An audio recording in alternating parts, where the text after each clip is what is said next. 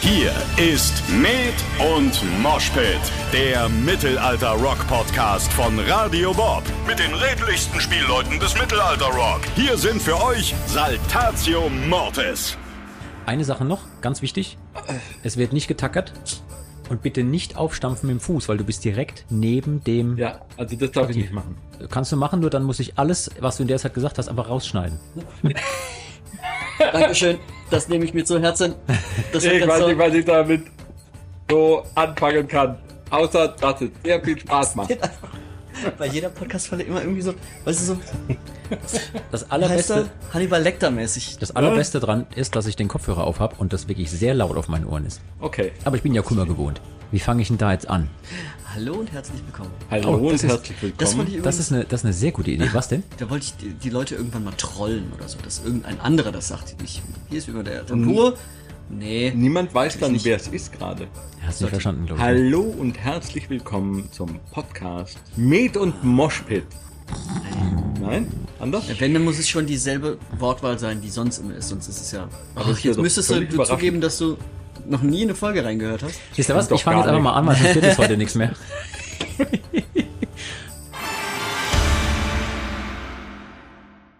Hallo und herzlich willkommen, liebe Leute, zu einer weiteren Folge. Med und Moshpit. Ganz genau, eure Mittelalter-Rock-Podcast von und mit Saltatio Mortis. Hier ist wie immer euer Tambour am Mikrofon und ich habe wunderbare Gäste hier am Start. Manche werden mitreden, manche werden äh, einfach nur im Raum sitzen und zuhören. Und wir sind, wie man vielleicht hört, in einem Backstage-Bereich unterwegs, denn wir machen das auch äh, ja von der Straße sozusagen. Die Sommerpause ist zu Ende und mit mir hier am Start ist Luzi, das luziferische L. Oh, kreativ. Oh, was ganz Neues. Teuflisch am Start ist er heute. Luzi, du bist teuflisch am Start, weil auch du hast die Sommerpause gut rumgebracht, hast dich wahrscheinlich total erholt. Bild mal mir das an. Ja, total, total. Ich bin äh, fit wie ein Thun, äh, Thunfisch. Ja, also ähm, von wegen Sommerpause. Wir reden gleich noch drüber, was unsere Sommerpause war. Ähm, aber wir wollen gerade noch, bevor er völlig ausrastet, ähm, den Dritten hier im Bunde begrüßen. Natürlich bei einer Folge wie heute haben wir unseren Chefhistoriker dabei. Herzlich willkommen, Falk. Hallo zusammen, es freut mich hier sein zu dürfen nach dieser wunderbaren Sommerpause. Du hast gerade eben sehr erstaunt geguckt, als ich das Wort Sommerpause benutzt habe. Ja, aber das ist ja die Radiosommerpause. Jede gute Staffel braucht auch eine Pause. Äh, wir erklären dir gleich nochmal den Unterschied zwischen Radio und Podcast. Nicht, dass du denkst, ja, oh, guck mal hier, ich muss jetzt einen Radiosender durchseppen, bis ich mich höre. Und dann ganz enttäuscht bist, dass du es nicht findest, weil wir ja beim Podcast waren. Okay. Also das- wir, ich, Sommerpause ist rum, es Sommerpause muss, alle ist müssen rum. neu angelernt werden. Das ja, ist okay. es Ich muss geht einfach, wieder alles ich muss einfach alles los. schneiden. Es ist einfach, ich kann das, du weißt, am Schluss klingt es wieder so, als hätten wir uns eine Stunde lang stringent unterhalten. Ja, aber da steckt viel Arbeit dahinter. Woher willst du das denn wissen, mein Freund? Ich kann es mir gut Irgendwann vorstellen. muss es aus Scheiß einfach mal genau so lassen, dass die Leute das auch mal merken, so, okay, da, durch das Tal der Tränen musst du durch jedes Mal. Ja, ja, irgendwann, wenn ich mal gar keine Lust mehr auf Karriere habe, dann, dann, nee, ähm, wir hatten es gerade davon. Die Sommerpause, was ist denn das für ein Geklack? Ist der, der Sänger ist der im Bad. Sänger schneidet sich die Fußnägel. Der Sänger ist im Bad. Okay, falls man das hört im Hintergrund, der Sänger schneidet sich gerade die Fußnägel. Ih, wie eklig. Ja, eklig fand ich das davor, wo er sich die Zunge geputzt hat. Oh, oh ja. Mhm. Ayurveda. Was? Das ist Ayurveda, das ist eine indische Zungenmassage und Reinigungstechnisch. äh, Technik. Das Kannst du mir man. das mal zeigen? Ja, gib mir mal deine Zunge bitte. Chill. Ähm, Fußnägel, genau. Wo waren wir stehen geblieben? Ich finde, es gibt ja Leute, die es nicht haben können, wenn andere Leute ihre Fußnägel schneiden, im Beisein, im Wohnzimmer, am Tisch. Wir biegen einfach mal ab, bevor wir das erste Thema angeschnitten haben. ich weiß, ich weiß nicht, wie ich das heute mache, aber ist egal. Ähm, ich wollte eigentlich ernsthaft mit euch drüber reden. Wir hatten eine Sommerpause, zumindest im Podcast. Es gab keine neuen Podcast-Folgen. Und die Leute haben sich schon gewundert, was ist da los? Wann kommt endlich wieder mein Lieblingspodcast und so? Und ja. Was macht er denn jetzt? Jetzt föhnt er sich die Haare oder was? Ich weiß, es ist Wenn ein wir wissen bisschen nicht, was Video. er tut. Ja, ist egal. Auf jeden Fall, äh, liebe Leute, ihr seid live dabei, äh, wie der Sänger hinter uns im Badezimmer im Backstage-Bereich irgendwelche Dinge tut. Aber ich wollte darauf raus, wir hatten eigentlich eine Sommerpause und äh, das äh, luziferische L ist deswegen so voll am Start, weil, jetzt mal im Ernst, Luzi, wo, wo, wo war denn bitte unsere Pause diesen Sommer? Also die Leute haben den Eindruck, wir haben hier gar nichts gemacht, wir waren hier auf Bali also Baggersee, Lingenfeld. Linkenheim. Äh, äh, nein, Lingenfeld, drüben auf der anderen Rheinseite. Ja, aber Linkenheim geht auch. Ähm, ja, und denken, wir haben da Urlaub gemacht, aber in Wirklichkeit war das voll durchgetaktet Ja, alles. aber irgendwie. genauso, genauso hoch her, wie sonst auch immer, nur eben ohne Podcast. Ja. Also, zum einen, wir haben einen Metal Fight Club gekämpft und auch gewonnen. Kämpft, gewonnen, Genau, an der Stelle gekostet. vielen, vielen Dank. Ja. Auch, ja. Vielen, vielen Dank an die vielen Leute, die uns da geholfen haben. Den, Jede Stimme hat gezählt. ja. Mega von euch. Meinst? Mit Stimme meint er View auf YouTube. Ja, die Ab das ist ja quasi eine Art von Abstimmung. Merkt ihr, dass man hier so ein bisschen fürs alte Eisen gehalten wird? Bloß weil man vielleicht Begriffe aus der Vergangenheit benutzt? Nee. Äh, ja, also zum einen Metal Fight Club, zum anderen haben wir den Wacken-Wahnsinn erlebt. Auf einer Bühne zwischen zwei Bühnen, reden wir gleich noch kurz drüber. Aus dem Grunde wollte ich mit euch heute eine Folge machen, die so zum einen ein Rückblick ist auf das, was war, und auch so ein bisschen ein Ausblick auf das, was jetzt gleich noch kommt, die nächsten Tage und Wochen, damit wir den Leuten mal so ein bisschen äh, erzählen können, wie es uns so geht in der Zeit, wo wir keine Podcasts zwar gemacht haben, aber sau viel unterwegs sind. Deswegen die Frage an euch beide, wie war denn dieser Metal Fight Club für euch und wie war das für euch, den zu gewinnen? Und wie war es auf Wacken aufzutreten mit den Verrückten von Hämatom auf dieser sauhohen Bühne direkt unterm Wackenschädel, gefühlt 300 Meter hoch? Also für alle ohne Höhenangst war das, glaube ich, ziemlich geil. Ich hab's, Ja. ich hab's genossen. Wir haben auf dem Weg nach oben einen Gitarristen verloren. Ja, Der tatsächlich. hat dann quasi von der Hälfte der Höhe aus mitgespielt, hinter einem Vorhang. Der Kollege von Hämatom tatsächlich, ne, der, der Ost hat Höhenangst und zwar nicht wenig, sondern so richtig. Und äh, Und er hat es auch vielleicht ein bisschen unterschätzt. Vielleicht könnt ihr den Leuten mal, weil es ist ja ein akustisches Format, vielleicht könnt ihr denen so ein bisschen mal Bilder erklären, wie sich sowas dann darstellt, wenn man hinter der Bühne so eine, so eine Stahl-Trittleiter hoch muss, um auf 18 Metern Höhe Na, es fing, ja, es fing ja eigentlich damit an, dass uns im Anfang gesagt worden ist, ja, es gibt da diese super Sonderbühne, die ist aber nur über eine Trittleiter zu erreichen und sie hätte keine Umrandung. Und sie wäre sehr klein. Gut, sie war auch sehr klein, aber sie hatte dann doch so einen Sicherheits-, eine Reling Ja. oder ein Geländer auf neu, wie auch immer. Deutsch. Und Deutsch. Äh, wir hatten tatsächlich keine Leiter, sondern wir hatten eine Treppe. Ich hatte mir extra einen Leiercase dabei, dass ich quasi auf den Rücken schnallen kann, dass ich sozusagen die Arme zum Klettern frei ein habe. Leiertornister. Ein Leiertornister hatte ich dabei. Ja, Mit deinem Anorak. Und den Moonboots. Oh ja. ich fühle mich so Stranger Things hier heute wieder. YOLO. Das ist doch dein Satz, oder? Ja, auf jeden Fall. Es war doch war- besser befestigt als erwartet. Ja. Da, da war ich sehr froh. Ja, war super. Und ums zu beschreiben, also wir haben es ja auch auf, auf Insta gepostet, äh, als Vergleich, ähm, der Moment, wo Saruman aus seinem Turm rauskommt und irgendwie das äh, versammelte Ork-Heer vor sich sieht. Es war Ja. wirklich genau so ein Anblick. Das war so also ein nur der, ich will damit nicht sagen, dass die Leute da unten wie die Orks waren und, und schwarz und Das dreckig, und, alles Urukai, das war kein normaler Ork dabei. sondern das ist einfach so, so ewig viele Menschen und so weit man gucken kann, einfach Menschen stehen und wir da oben und Saruman-mäßig ja. ein, ein Abperform. Ja, es war für mich auch so eine, so eine Mischung aus dem, ähm, aus dem Blick von Saruman runter auf sein Ork her und aber auch der Schlacht bei Helms Klamm. Also, wenn man dann so auf der Mauer oben steht und allmählich das Volk so angerannt kommt, Ja. Ja, weil als wir losgelegt haben, wir haben ja gespielt, vielleicht kann man es ganz kurz ausführen. Das ist jetzt nicht wahr, ne? Wir wissen nicht, was es war, aber es ist Doch. hoffentlich noch ganz. doch, wir wissen, was es war. Es ist immer der Sänger, laut ist. Vielleicht können wir den Leuten ganz kurz so nochmal so, einen- so einen Blick dafür geben. Ähm, wir haben diese Sonder-Special-Aktion auf dieser super toll gebauten kleinen Bühne, die echt sehr, sehr hoch ist, zwischen den beiden Hauptbühnen. Auf einem Geländer, was eigentlich dafür gar nicht gemacht ist. Also man hat so ein großes Gerüst direkt unter dem Wackenschädel, in der Mitte zwischen den beiden Hauptbühnen und dann, da geht's hoch, Leute, dort spielt ihr mal. Und dann haben wir den Tag über natürlich genutzt, um die Technik aufzubauen und alles, was man da braucht. Und klar war auch, Hämatom und Saltatio Mortis spielen gemeinsam, egal wer gewinnt, ne, im, im Nachgang. Aber wir machen das gemeinsam, also stehen da einfach mal Unmengen Leute auf dieser kleinen Minibühne zwischen den beiden Hauptbühnen. Ja, und davor haben uns an, eine andere Band hat uns gepflegt den Arsch versohlt, danach war noch mal eine andere Band dran. Können wir nachher noch mal kurz drüber quatschen. Ja, und dann muss man da losspielen. Und unten stehen weiß ich nicht, wie viele tausend, zehntausende von Menschen. Wahnsinn, ja. Und es war eine unangekündigte Show. ja. Also Keiner heißt, wusste, dass wir da es sind. wusste ja niemand, dass wir überhaupt da sind, dass wir mit Hämatom Ja. zusammen Ja. da sind. Und ich hatte schon so ein bisschen Bedenken, dass ich dachte, und wenn alle jetzt weggehen, also wenn die die Pause nutzen zwischen Ja. den Bands, Ja. oder alle wandern rüber zur nächsten Stage und hören sich Alligator an. Ja. Und ich dachte dann so, ob da irgendjemand noch steht. Aber dann, bums, war alles voll. Ja, ja. Unfassbar. Das wäre übrigens auch ein sehr, sehr guter Titel für dein ähm, bums war alles voll. Privatvideo, was du dann irgendwann. Ich dachte, ich dachte, das wäre jetzt der Titel für diesen Podcast. oh, Bums auch war gut. alles voll. Das Bums ist schön. war alles voll. Ist ein sehr, sehr guter Titel. Merke ich mir schon mal. Ne, notiere ich mir direkt, Hm.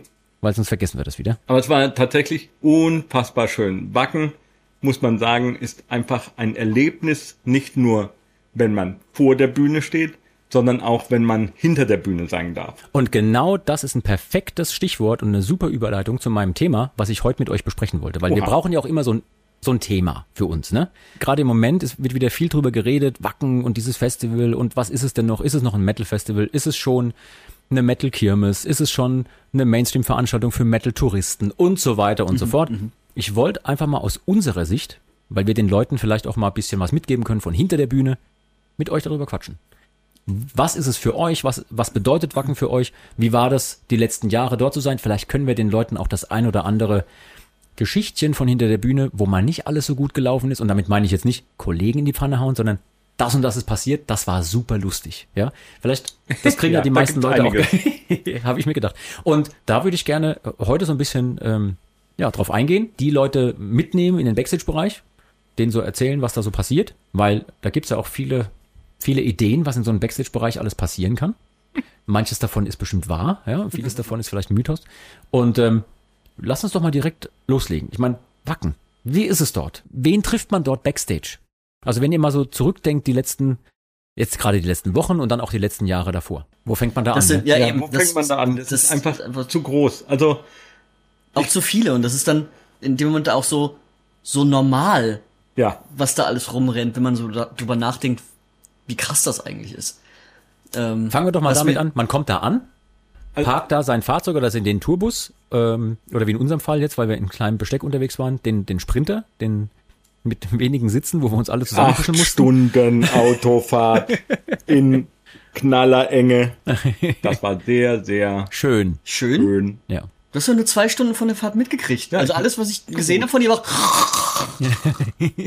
Ich habe geruht. Das ist eine sehr, sehr wichtige Technik. Die lernt man nach mindestens 15 Jahren Band, kann man überall schlafen. Das stimmt, Überall. äh, Mümmel kann wirklich überall schlafen. Okay, dann, Mümmel ist wieder Ähm. aufgewacht, äh, alle steigen aus dem Bus oder was auch immer aus, kommen Backstage. Wie ist das da? Wie, was ist Das das für eine ist- Atmosphäre? Also, ich würde es anders kurz Ja, anfangen. gerne. Die Sache ist die, Wacken ist, glaube ich, das schönste Festival, das sich am, am innigsten um seine Künstler bemüht, backstage-technisch. Ähm, so wie, sie, wie es nach vorne hin wirkt auf die Besucher, so kümmern sie sich hinter, der, hinter den Kulissen, dass alles wirklich vom Feinsten und Tollsten und Besten ähm, da wird viel investiert, da wird auch mit Sicherheit gibt es Veranstalter, die sagen, um Gottes Willen, was für unnötiges Geld gebe ich hier für Backstage-Dekoration aus, das muss ich nicht haben und ich brauche kein spezielles Catering, ich brauche, aber die, das ist denen scheißegal, die sagen sich, ich möchte das Beste für die Crew und für die Künstler vor Ort haben, was ich in dem Moment auf diesen Acker stellen kann. weil, weil die sich sagen, wenn die Künstler zufrieden sind, können sie geil performen. Ja, ganz genau. Ich finde, das geht Und total das, das, genau, das Konzept geht auf, weil jeder, den ich kenne, der, der mal die Chance hatte, das zu erleben, das Artist Village in Wacken zu erleben, der will da auf jeden Fall wieder hin. Ja. Das es sieht, ist so toll. Es sieht super aus, man fühlt sich wohl, es gibt zu essen, es gibt zu trinken, es gibt eine Massage und es gibt einen Tätowieren. Tät- Tätowierer. Tätowierer, ja, ich habe mich mal in Wacken tätowieren lassen. Backstage. Ich habe dieses Mal auch drüber nachgedacht, aber ich hatte gerade ein frisches Tattoo und ähm, dachte so, nee, jetzt noch mal eins. Das wäre vielleicht nicht, aber man kann sich da tätowieren lassen. Es gibt ein Massagezelt. Es Ein gab Barbier. ein Barbier, Ja. ein Barbershop, wo man quasi sich den Bart Entschuldigung. Äh, schneiden konnte, schneiden lassen konnte. Also äh, und ich bin mir sicher, wenn man irgendwelche absurden Wünsche gehabt hätte und die da bei dem Artist Support geäußert hätte, die hätten sich ein Bein ausgerissen, um alles zu erfüllen. Und mit dem Barbier, ähm, selbst unser Fahrer, also wir hatten an dem Wochenende einen anderen Fahrer, weil wir mit einem anderen äh, kleinen Transporter unterwegs waren. Wir hatten nicht viel dabei. Und selbst unser Fahrer, der Peter, über den reden wir nachher noch, ähm, hat sich dort einen Haarschnitt verpassen lassen und war Unfassbar. total glücklich und kam wieder und sagte, oh, ich habe mir mal eben die Haare schneiden lassen. Guck Im mal. Backstage. Auch das, wer hat das Catering nochmal gemacht? Ich hab's schon wieder vergessen. Ja. Tim Melzer. Tim Melzer. Und Tim da Melzer hat jetzt, das ich Catering muss sagen, gemacht, ja. ich bin, ich oute mich jetzt als ein Tim Melzer Fanboy. Und das war tatsächlich, wenn du sagst, du triffst Leute da in diesem Backstage, da laufen Leute rum, wo du nie denkst, dass du die treffen wirst. Tim Melzer ist ein Meter an mir vorbeigelaufen Mhm. und ich war schockstarr. Wirklich mega. Er kam dann noch in den abgesperrten Band Backstage ähm, und hat da die Kollegen von In Extremo besucht. Und ich war so neidisch. Also das war so schön. Mega. Ach so, und das ist ja, äh, Tim Melzer hat, kommt ja aus Hamburg, hat in Hamburg ein tolles Restaurant, die Bullerei, hat auch einen sehr tollen Podcast, den man hier ja auch anerwähnen kann. Aber sucht ihn euch ruhig aus, guckt ihn, hört ihn euch mal an. Okay. Schneide ich komplett raus. So, Danke. ich mache doch hier keine Werbung für anderen Podcasts. Bist Ja, du ist wahnsinnig. ein geiler Podcast. Ähm, Auch noch von wegen Atmosphäre und was man so erlebt. Ähm, weil sie es ja auch einfach immer so schaffen, den, den Backstage-Bereich so schick herzurichten. Diesmal war es so, dass jeder separate Backstage- oder Künstlerbereich von den Bands war diesmal so ein kleines Häuschen. Also mit kleiner Veranda, ja, mit kleiner Treppe da hoch und, und, Und einem Gartenzaun. Gartenzaun, Blumenkästen davor. Und die absurdeste Situation, die ich da erlebt habe, war, ich komme da rein und gehe direkt auf den, den Guar Backstage hin. Dazu. Der natürlich, und wenn man Guar kennt, die vielleicht halt kann, kannst du den Leuten ganz kurz erklären, was äh, die Band Gwar normalerweise so macht, für die, die es nicht kennen. Ja, ähm, das ist halt auch, die sauen einfach rum. also es sind halt immer Monster, stellen sie da. Krasse Kostüme. krasse, richtig krasse Kostüme, also Lordi in Böse. ähm, und haben auch damals schon, ich weiß gar nicht, 90er, 2000er, immer literweise Kunstblut und Kunstsperma, ich hoffe, es war Kunstsperma, ähm, ins mal. Publikum gekippt und also Sachen. Dann kommt man da hin und sieht das Schild, das Diese schöne Idylle. Schild, die Idylle von Guar mit ihren kleinen äh, Blumenkästen. Veranda-Blumenkästen. Mit dem Veranda. Ja. Ich habe noch ein Foto rumfliegen, das Großartig. wenn die Folge rauskommt, dann müssen wir es auf Insta in die Story hauen. Ja. Das war, das fand ich so absurd. Sehr, sehr gerne. Geil. Überhaupt, äh, ähm, ohne dass du es wusstest, hast du den nächsten Punkt bei mir auf der äh, Liste angesprochen. Äh, was? Kunstsperma? Ja, genau. Nein. nicht. Der nächste Der Punkt, nächste Kunstsperma. Punkt auf der Liste. Nee, der nächste Punkt auf meiner Liste ist nicht Kunstsperma, sondern ähm, wir kamen da in den ähm, Artist-Bereich, in diesen extra abgesperrten Bereich und dann plötzlich war es wie Familientreffen, wie immer. Ja. Die Kollegen von Kissen Dynamite waren da. Äh, Feuerschwanz waren da. Hämatom waren natürlich, da, ne, weil, weil sie mit uns da waren. Die Kollegen von In Extremo waren da und, und, und. Der Asp war da. Asp war da, mit dem wir dann noch gequatscht haben. Und bei Asp spielt ja auch Lutz Demmler, der uns ganz, ganz früher mal Unser produziert hat. Produzent. Und plötzlich ist das wie ein Familientreffen. Also jeder kennt jeden und äh, ja, als wäre es nie anders gewesen. Ja, oder ähm, der eine, der im Production Office arbeitet, ne, Jörg Michael, auch langjähriger Drummer bei verschiedenen Metalbands gewesen, bei dem wir in der in der Halle, in der Probenhalle in, in Bottrop da unseren Stream aufgenommen gemacht haben. haben, So so diese diese Dinge. Wahnsinn. Man ist wie beim Familientreffen. Ja. Booker war da, der unsere Konzerte bucht und Genau. Parabelritter und alle mal wieder so zusammengekommen. Plattenfirmen waren da. Die Booker waren da. Ja. Vince, unser Produzent. Unser. Produzent war da. Völlig absurd. Also, das ist tatsächlich, das war so ein, ja, eigentlich war das, das, der Auftritt war schon spektakulär, aber das war schon fast allein dafür dahin zu fahren. Also ganz kurz für die Leute auch da draußen, äh, damit sie vielleicht noch einen Eindruck kriegen. Mh, Als ich in den Backstage-Bereich gelaufen bin, war der erste, der mir über den Weg gelaufen ist, der Micha von In Extremo. Und der rief mir von weitem auch entgegen, direkt als er mich gesehen hat, Mensch, ihr macht aber auch alles für Westgeld. Weil er gar nicht wusste, dass wir da sind. Und dann hat er irgendwie gehört, ah ja, okay, die kommen da, machen diese, diese Aktion da mit Hämatom.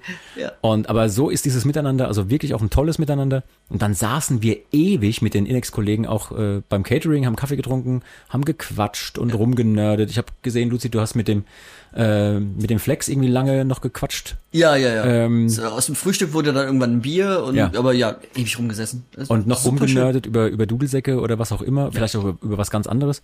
Und äh, Falk, du hast dich ganz lange mit Asp unterhalten noch. Mega. Ein so lieber, furchtbar lieber Kollege. Ich habe ihn sau gern. Das ist so, ähm, ja, ich mag seine Musik auch. Und äh, da einfach mal lang Zeit zu haben, miteinander zu quatschen, ohne dass man jetzt sofort wieder im Stress ist und direkt in auf die Bühne muss oder sowas. Ja. Das war einfach, das war zu genießen. Weil Aspeider auch hat leider, vielleicht was heißt leider, äh, den Schlusspunkt gesetzt auf an dem Backentag. Ja. Und äh, auch einen Riesenerfolg gefeiert. Ähm, mega. Und jetzt ähm, hatten wir es ja vorhin schon ganz kurz davon. Man ist ja manchmal auch so ein bisschen Fanboy und hat dann so seine Fanboy-Momente. Also in, jetzt in diesem Jahr hatte ich das mehrfach, weil ja, ich saß da an unserem Backstage-Bereich und direkt neben uns hatten noch Overkill ihren äh, Backstage-Container. Und ich bin ja, seit seit eigentlich Jahrzehnten Fan auch der Band. Ich habe mich nicht getraut, einen einzigen der Kollegen anzusprechen, sei es für ein Foto oder einfach nur um zu sagen, ihr macht tolle Mucke, ich finde das klasse, habe ich mich nicht getraut. Da kann man dann mal so ein bisschen nachempfinden, wie es vielleicht manchen geht, wenn sie uns ansprechen, auch wenn ich nicht wüsste, was was wir da im direkten Vergleich da so haben. Hattet ihr auch mal solche Momente? Ja klar, das ging mir gerade mit dem Team Melzer so. Da, natürlich hätte ich den anlabern können und sagen können, oh, hier, Bullerei, tolles Lokal. ganz gut kochen. Du gut kochen. Nein, ich, ich Ham, hätte ham, das, mm, lecker. ja, mehr hätte ich wahrscheinlich auch nicht rausgekriegt, aber Ham, das ham, war gut. einfach, das war so ein Moment, ich dachte so, nee, ich kann den jetzt nicht anquatschen. Das Mhm. ist einfach, das ist ein Fehler. Das wäre, der ist bestimmt dann genervt und auch froh, wenn er mal für sich allein sein kann. Oder mit Leuten, mit denen er sich jetzt tatsächlich unterhalten möchte, ohne dass irgendjemand reinspringt und sagt, hey, mach mal ein Foto bitte. Ja. Ähm, ja. Ja. Ich hatte das äh, mit Alligator tatsächlich. Oh ja. Ja. Oh, das hatte ich auch. Der saß einen Tisch weiter, als ich mit dem Asp gequatscht habe, hat der da mit seiner Crew gegessen und ich dachte so, ich will ihn anlabern, aber ich trau mich nicht. Ja, also es ist schon äh, skurril teilweise, ne? Wenn man dann so da sitzt oder da steht und, und sich die, ja, so, wenn man dann seine alten Helden da vor sich sieht. Das ist schon Und krass. ich hatte es dann direkt nochmal mit Nergal von Behemoth. Ganz genau. Weil den hätte ich auch so gerne angequatscht, weil ich bin ein riesen Behemoth-Fan. Aber ich habe mich nicht getraut. Ich, äh, warum auch immer, da war ich dann wieder so der kleine Junge, der denkt, nee, wenn ich den jetzt anlabe, der findet das doof. Ja. Wer weiß, vielleicht hätte der sich gefreut, dass ihm mal jemand äh, auch nochmal sagt, du machst tolle Musik. Ich meine, der weiß, dass er tolle Musik macht, aber und Ja. jetzt jetzt mal ganz im Ernst, wie skurril ist das denn? Also, reden wir mal drüber.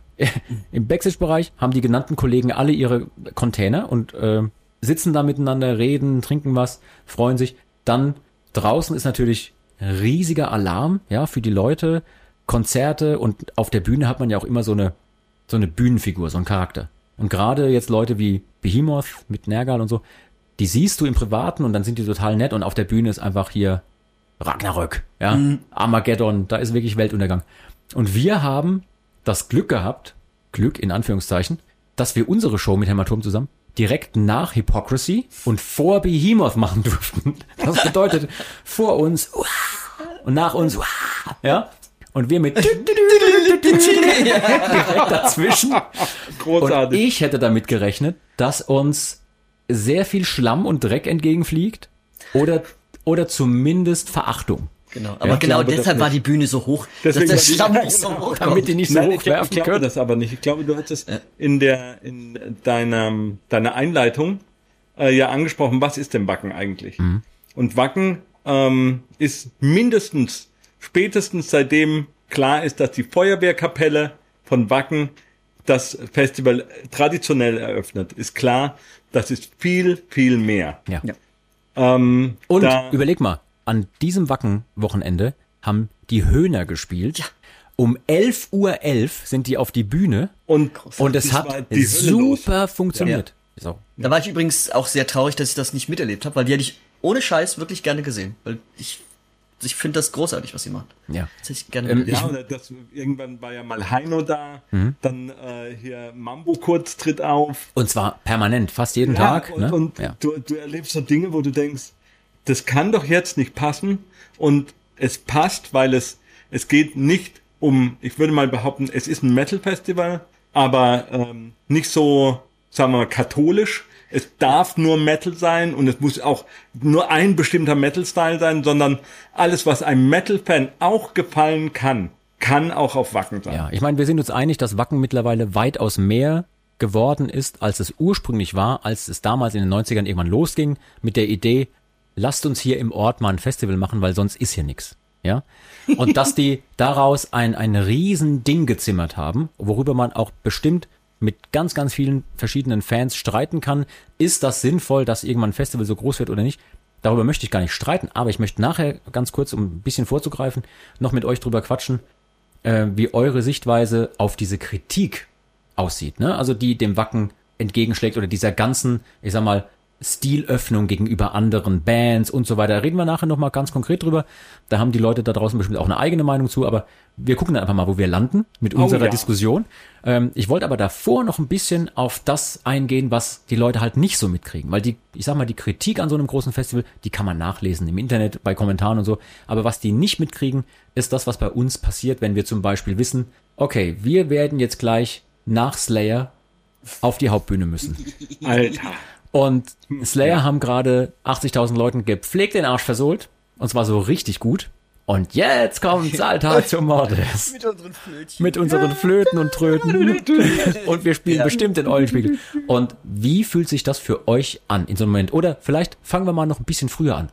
Als ihr das aller, allererste Mal auf Wacken aufgetreten seid. Was war das für euch? Ist da so ein kleiner feuchter Spielmannstraum wahr geworden? Oder war das eher so, oh Gott, oh Gott, oh Gott, ich weiß nicht, wie ich das hinkriegen soll? Ich glaube, für jede Band äh, ist Wacken der Ritterschlag. Das ist so, du darfst auf Wacken spielen. Und das war völlig scheißegal, an, an welcher Position. Äh, das erste Mal haben wir in dem, auf der Red Stage gespielt. Zelt, so ein Gummizelt. Das war apokalyptisch. Also, ich weiß nicht, wenn ihr, wenn ihr euch vorstellen könnt, das Gefühl, dass man vielleicht in den 90ern hatte, wenn man Mad Max Filme gesehen hat. Und genau das war Wacken in echt. Ja, aber super, dass du das ansprichst, weil mittlerweile gibt's ja so einen Bereich Ja. auf Wacken. Nochmal einen Den, draufgelegt. den Mad Max-Bereich. Ja, ne? ja, Ähm, das ist ja auch interessant. Unfassbar, aber das war, das Die- war die damals Wasteland. schon für mich Wasteland Warriors, ja genau. Western Warriors. Und äh, damals war klar irgendwie, es hat seit Tagen nicht geregnet, aber es gab einen See auf dem Gelände und das Mhm. war, äh, ich glaube, das war der große Schweiß. Schweiß. Das, Das war der Schweißsee, ja. Und äh, in dem Zelt, das wir hatten, also wie gesagt, das ist schon Jahre her, gab es eine umlaufende Regenrinne auf Hüfthöhe, ähm, Nein. wo Männer dann äh, reinpinkeln konnten, dass sie es nicht mitten im Stehen während des Konzertes machen. Alter. Also das war, ich, deswegen sage ich apokalyptisch. Gut war halt natürlich auch, oder gut wäre gewesen, wenn dieser Ablauf der Regenrinne irgendwo hinten einfach in der Mitte war und das dann wieder vorne durchläuft bis in die Mitte am Moshpit. Es war unfassbar. Es gab da auch in diesem Zelt einen See. Also wie gesagt, das war und ich habe mir dann geschworen, auf so einem Festival habe ich entweder bin ich immer barfuß oder habe nur Gummistiefel an, weil alles andere ist hinterher nicht Aber mehr ich erinnere mich auch an dieses Zelt. Ich habe nämlich lange bevor ich bei Saltatio war, mit diversen Metal-Bands immer mal wieder auf Wacken gespielt. Ja. Mal besser, mal schlechter, je nachdem, wie die Band gerade performt hat. Und es waren verschiedene Trash-Metal-Bands auch. Und wir haben in einem Jahr mit einer Band dort gespielt. Äh, Grüße an die alten Kollegen. Ähm, und da hat vor und nach uns Onkel Tom von Sodom vor und nach vor und nach uns äh, nicht gespielt, sondern Wetttrinken gemacht. Und es hieß immer, Alter. pass auf, es hieß immer Onkel Tom gegen alle. Das hat er ein Jahr gemacht und dann hat er, glaube ich, abends eine Show entweder mit, mit seiner Solokapelle hier, äh, ähm, Onkel Tom oder so gemacht. Ich weiß nicht mehr, ob es er war oder mit, äh, mit Sodom. Ich bin mir nicht mehr sicher. Insofern äh, steinigt mich bitte nicht, ihr, ihr lieben Leute. Er war auf jeden Fall, ich verrate jetzt nicht so viel, er war so vernichtet, dass das nicht mehr so stattfinden konnte. Und dann hat er gesagt, macht er nicht mehr. Er moderiert ab sofort nur noch. Und ab dem Jahr hat er nur noch selber dieses Wetttrinken moderiert, aber hat nicht mehr selber so mitge... Also dieses Onkel Tom gegen alle, daran werde ich mich immer erinnern. Und als wir gespielt haben, mit, da, äh, mit meiner Metalband damals, hat sich auch davor und danach immer irgendeine äh, Dame ausgezogen. Da war nämlich immer Stripshow auch. In genau dem Zelt, ja. Also es war schon ein bisschen Die legendär. Die gibt's ja jetzt nicht mehr. Ja. Das heißt, man erzählt da jetzt quasi Geschichten von Von wie, damals. Von damals Wie der sozusagen. Opa von früher. Aber ähm, man muss sagen, das ist einfach so, so spektakulär, da nachts diesen Ja. Platz sich anzugucken, wenn die Türme brennen, wenn, wenn die Bands spielen, das, die Stimmung auf dem Festival. Ich glaube, das ist einfach so, wenn nicht alles so düster und mit Stacheln und Nieten bewehrt wäre, wäre das das größte Flower Power Event Im überhaupt. Grunde ist es das ja auch, weil alle, die damit zu tun haben und die auch mal auf anderen Veranstaltungen sind, sagen, Das ist ja total krass, wie friedlich das ist. Es Ja. gibt kaum Streit. Klar, hier und da vielleicht mal, aber nicht vergleichbar mit einem ganz normalen Dorffest, einem ganz normalen Weinfest oder irgendeiner Kirmes. Ja. Ja. Also wirklich nicht vergleichbar, sondern es ist friedlich, alle haben Spaß, alle sind da, um zu feiern. Ja. Und das finde ich das Tolle dran. Luzi, wie war's denn bei dir? Dein erstes Mal Wacken war wann? Das war 2009 oder 2010, glaube ich. Ich glaube 2010. Äh, dann hinten im Wackinger Dorf, auf der Wackinger Stage. Mit Schelmisch oder mit Saltatio? Äh, mit Schelmisch. Mit Schelmisch, Ja. Also das war schon mega beeindruckend und das war auch so, oh krass, ja, wie du schon gesagt hast, man darf auf Wacken spielen, egal wo, egal wann. Das war der Wahnsinn, das war ein Ritterschlag. Dann kam dann direkt der nächste Ritterschlag, als ich das erstmal mit Saltatio da war. Dann auf der, damals wie sie noch hieß, Party Stage. Und ich glaube, das war sogar der Moment, wo wir dann nach Slayer gespielt haben, glaube ich. Das war da, wo wir auch äh, quasi den Rauskehrer gespielt haben. Und äh, das war eine, ich glaube, es war einer der größten Saltatio-Momente ever. Wir sind fertig mit dem Konzert und wer vielleicht ein Konzert von uns schon mal besucht hat, ähm, wir haben am Ende ab und an einen Ohoho-Chor. Weil wir den Spielmannsschuhe zum Schluss Weil wir den spielen. Spielmannswohl Und die genau. Leute singen den einfach weiter. Ja, und die Leute singen weiter mit.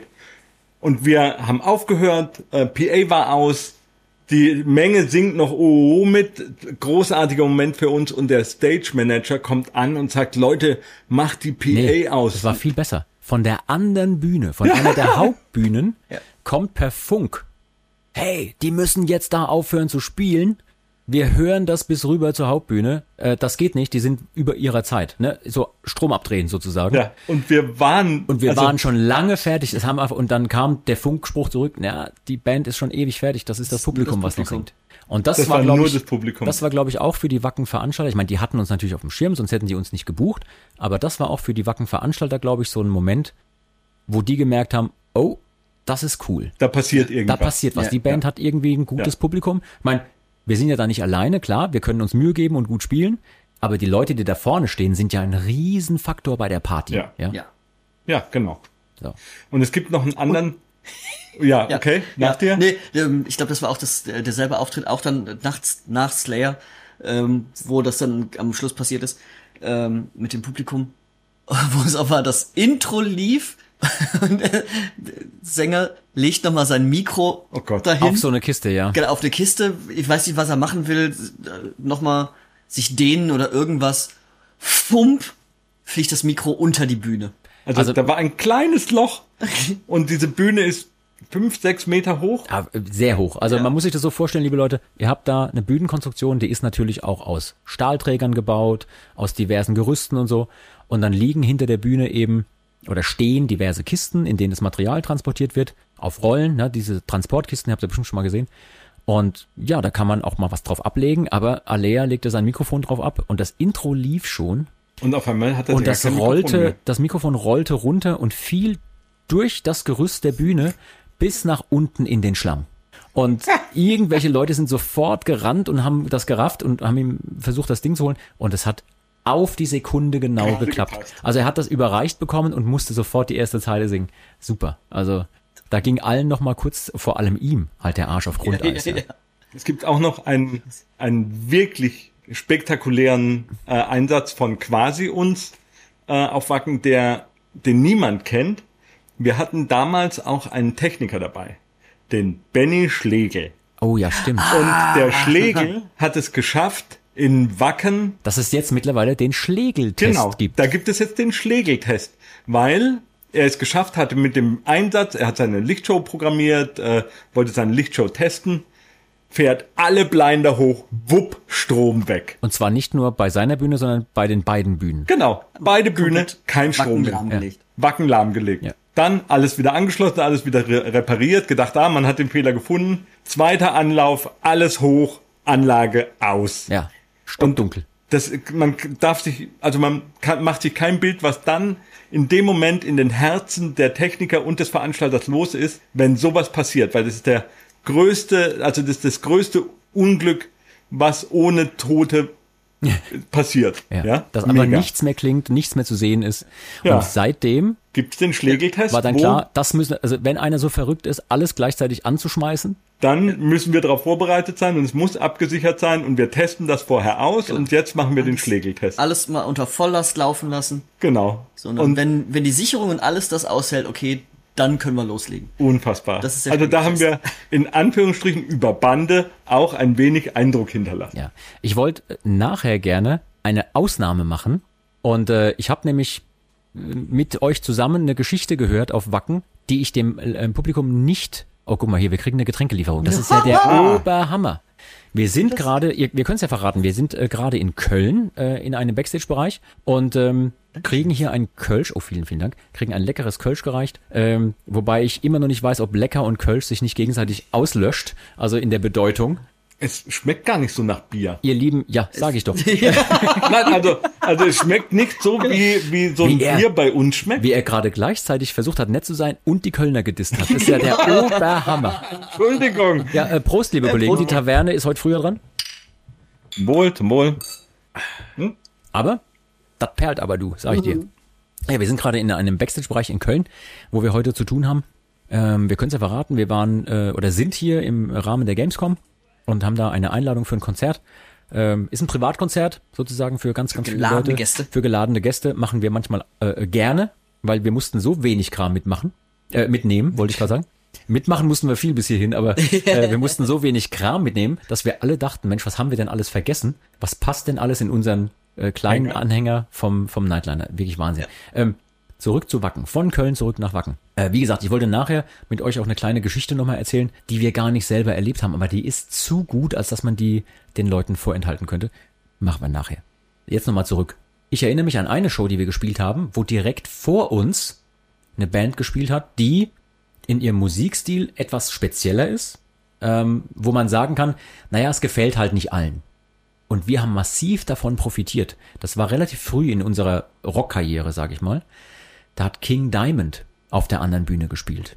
So, und King Diamond, das ist eine tolle Band, ist auch ein toller Sänger ne, aus, aus Dänemark, toller Typ. Auch so mit, mit der, er war auch stilbildend in dem, was er gemacht hat. Und die Platten, ich habe auch einige selber zu Hause, aber man muss neidlos anerkennen, das ist nicht für jeden, weil er singt sehr hoch, er singt so im hohen Falsett und dann ist es auch so eine Art von Metal, die vielleicht nicht jedem sofort gefällt. Und ähm, in dem Jahr, wo er dann auf der Hauptbühne gespielt hat, war vielleicht das Publikum nicht das Richtige für ihn, ja. Und wir haben davon massiv profitiert, weil wir noch eigentlich auf der kleineren Bühne gespielt haben und die Leute zu uns rübergekommen sind. Und plötzlich hatten wir, ohne es zu erwarten, einen riesen vollen Platz und haben da gespielt, wirklich auch um unser Leben, weil wir wussten, wir haben eigentlich gar keine Chance gegen die, die Übermacht der, der Rockgrößen und haben da richtig abgeledert. Und das fand ich krass, weil manchmal sind es solche Kleinigkeiten. Und der hatte keinen schlechten Tag, der hat es super gemacht. Nur, ihr kennt es ja auch, stellt euch mal vor, wir würden, weiß ich nicht, auf einem Festival, auf einem, auf dem Partisan Open Air spielen, wo wirklich nur Black Metal Bands spielen. Das würde, glaube ich, nicht so gut funktionieren, wie wenn wir auf einem ähm, Festival spielen, wie jetzt zum Beispiel Wacken, oder auch jetzt vergangenes Wochenende, als wir in der Schweiz waren. Ähm, für die Leute da draußen bei so einem Schweizer Festival, das ist eigentlich wirklich, das ist Wahnsinn. Also eine Zusammenstellung, die auf dem Blatt Papier gar nicht funktionieren kann. Ja, das wird, in Deutschland würde man dich für verrückt erklären, so Also- ein Line-Up zu machen. Ja, obwohl können wir den Leuten kurz erzählen, was da passiert. ähm, Wer spielt da? das Gampel Open Air hat sich anscheinend zur Aufgabe gemacht, ein, ein Musikfestival zu machen, kein Und Rockfestival. maximal divers Genau, zu sein. die, ein diverses Musikfestival. Da geht's einfach nur um Musik und nicht um ein Genre oder so, sondern es ist so sehr durchgemischt, dass es da ähm, äh, einmal Fever 333 gibt, die recht groben Elektro-Rock, keine Ahnung. Elektro-Rock, Hip-Hop trifft auf Metal, was auch immer. genau Ja? macht.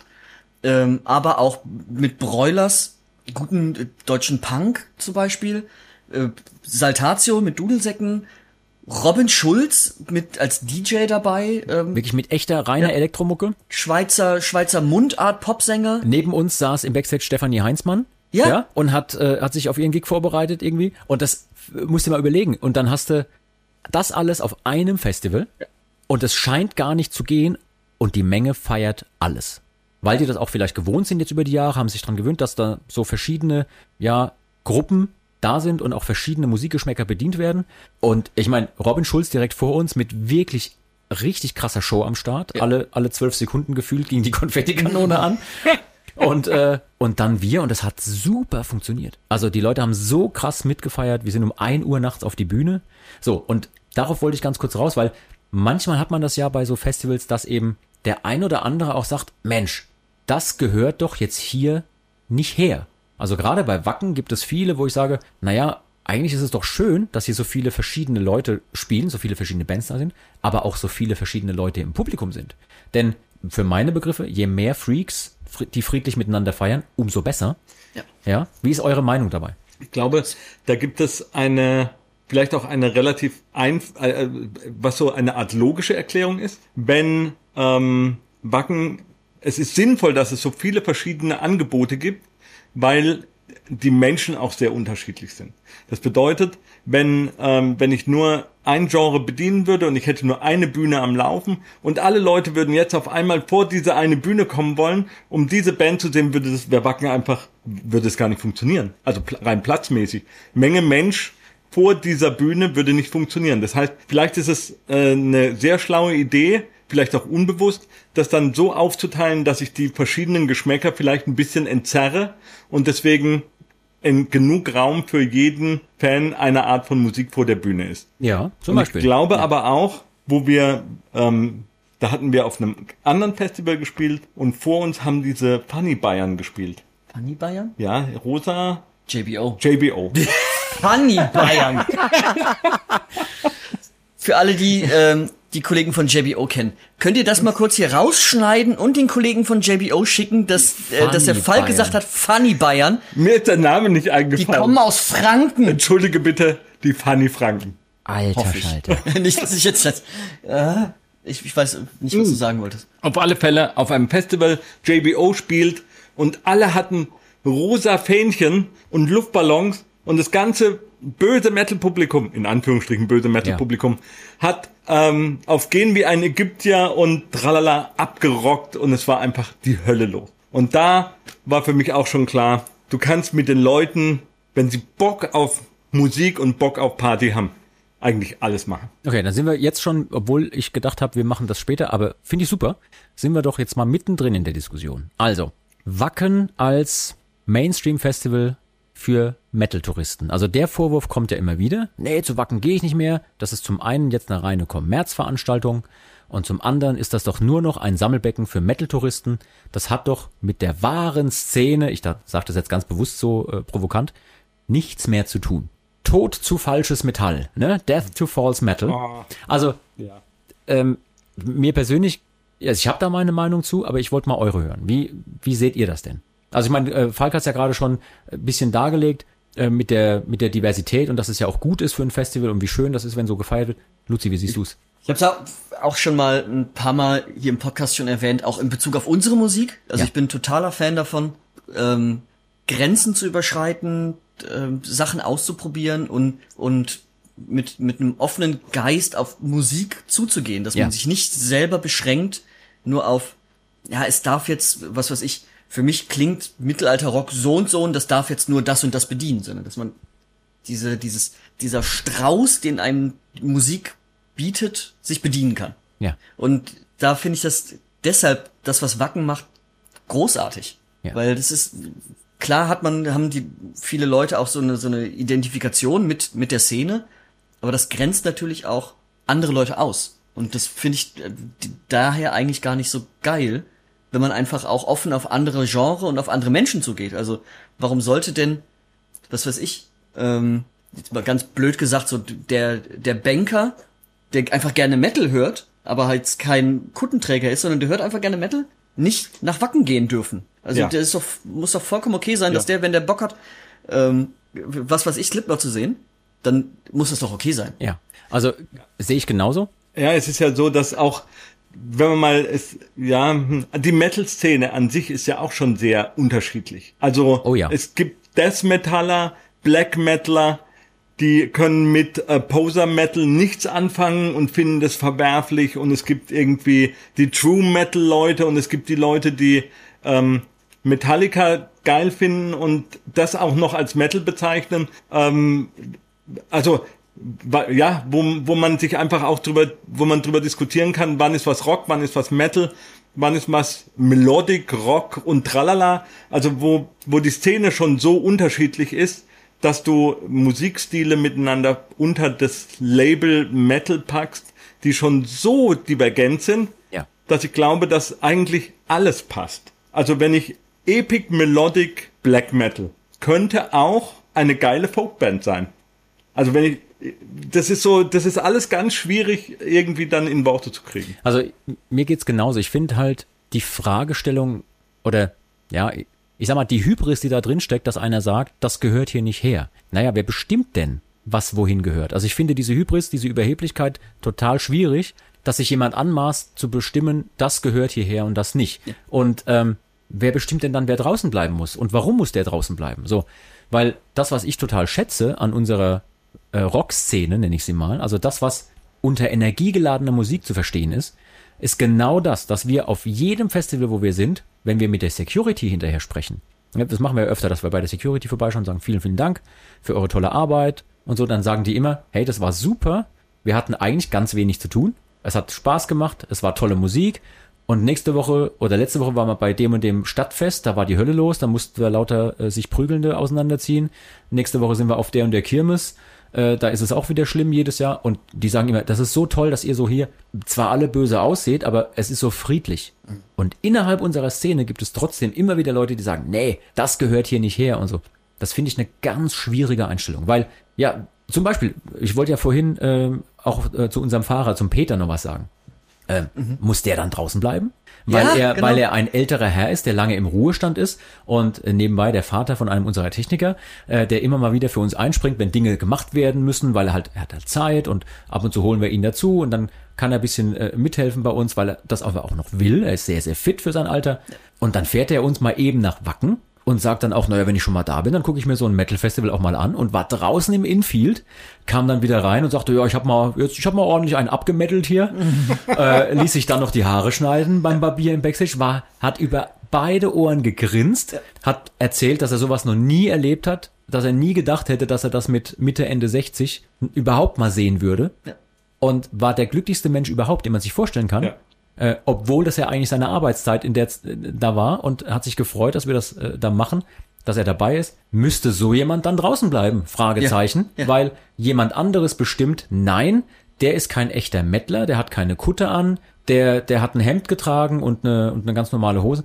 Das finde ich super schwierig. Also, ja, oder der hat keine langen Haare. Ich meine, äh, du weißt gar nicht, wer in seiner Jugend alles lange Haare hatte und dann halt wegen Beruf, Lebensumstände, vielleicht auch einfach nur keine Lust mehr, ja. sich die Haare hat abgeschnitten. Beispiel, Judas Priest war ein Headliner an einem Abend und ich hatte Judas Priest ein paar Tage vorher schon gesehen bei ihrem Konzert in Oberhausen. Und da war hinter mir ein älterer Herr, der war mindestens genauso alt wie Rob Halford, der Sänger von Judas Priest, und erzählte, weil man kommt ja dann doch ein bisschen ins Gespräch, erzählte, dass er die Band hört, seit er denken kann. Also die Band gibt 50 Jahre. Und er sagte, er hört die schon immer und er hat sie noch nie live gesehen. Und das war das erste Mal, dass er die live Alter. Der hat ja. jedes Wort, also man muss sich einen etwas über 70-Jährigen vorstellen, der genauso aussieht wie ein etwas über 70-jähriger Mann.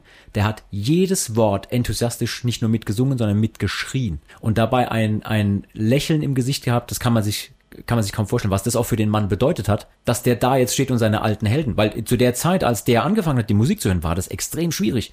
Der musste sich wahrscheinlich gegen alles durchsetzen, dass mhm. er diese Musik hören darf. Und dann hat er sie endlich live gesehen. Und sowas finde ich tausendmal mehr wert als irgendjemand, der von sich selbst behauptet, dass er das Maß der Dinge ist und sagt, ja, die dürfen da jetzt hin ja. und die aber nicht. So. Ja, und vielleicht gerade mal drei oder fünf Jahre Metal für sich entdeckt hat in seinem Leben. Ja. Das ist nämlich eine ganz andere Geschichte auf jeden Fall. Natürlich ist es skurril, wenn man im Backstage-Bereich sitzt und wie es uns da ging, als wir zu Abend gegessen haben, ähm, nach unserer Show, wo dann klar war, okay, am Nebentisch sitzt ein Alligator. Ja, klar kann man drüber streiten, was hat der auf einem Metal-Festival zu tun. Äh, aber ich finde, das ist ein Festival der guten Laune, der guten Energie.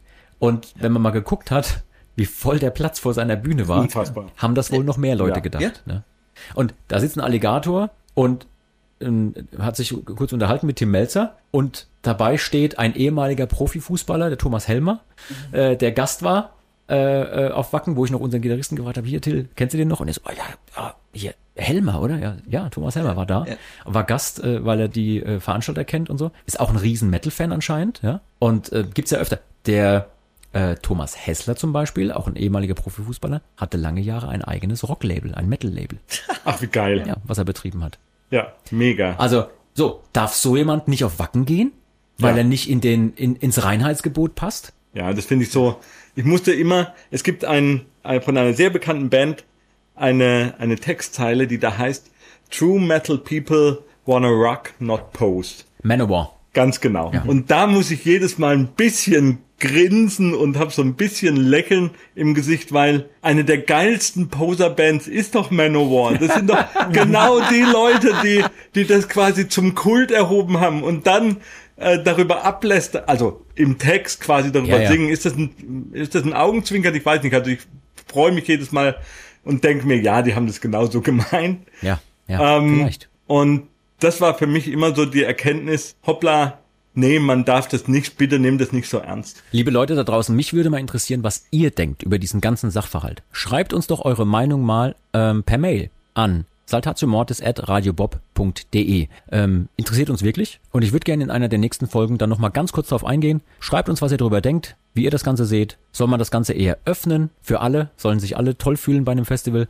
ähm, nach Vorbild der Schweiz? Oder soll man es eher klein halten und ähm, dann kommen halt nur die wahren Metaller, sind dann vielleicht ein paar 10.000 Tickets weniger auf Wacken, aber dafür wieder echt. Spielt natürlich auch so ein bisschen rüber in unsere eigene Szene und ihr beiden, äh, wenn wir schon dabei sind, würde ich ganz gerne gleich noch ein richtig kontroverses Thema aufmachen. Oha, Noch eins. noch Ja, eins. ja, Ich bin weil gespannt. das war ja eben, das war ja Schongang.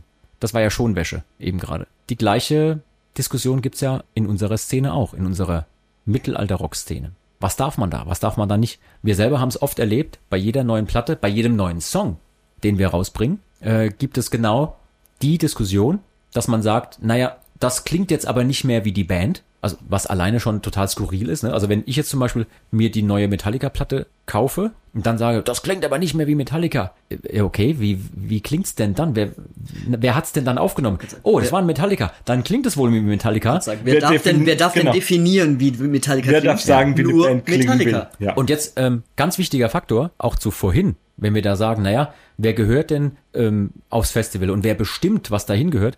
Ich glaube, da gibt es mal wieder so ein Verständnisproblem zwischen dem, was man selber mag und gut findet, und anstatt zu sagen, das mag ich nicht, sagt man, das gehört hier nicht her. Ja, deswegen es gibt das Verständnisproblem zwischen dem, was man mag und gut findet, und dem, was man den anderen dann verbieten würde. So. Und ich glaube, man muss als Mensch auch einfach aushalten, dass es andere Meinungen gibt, dass es Dinge gibt, die andere mögen und man selber eben einfach nicht. Wenn mir Koriander nicht schmeckt, dann mache ich ihn nicht in mein Essen.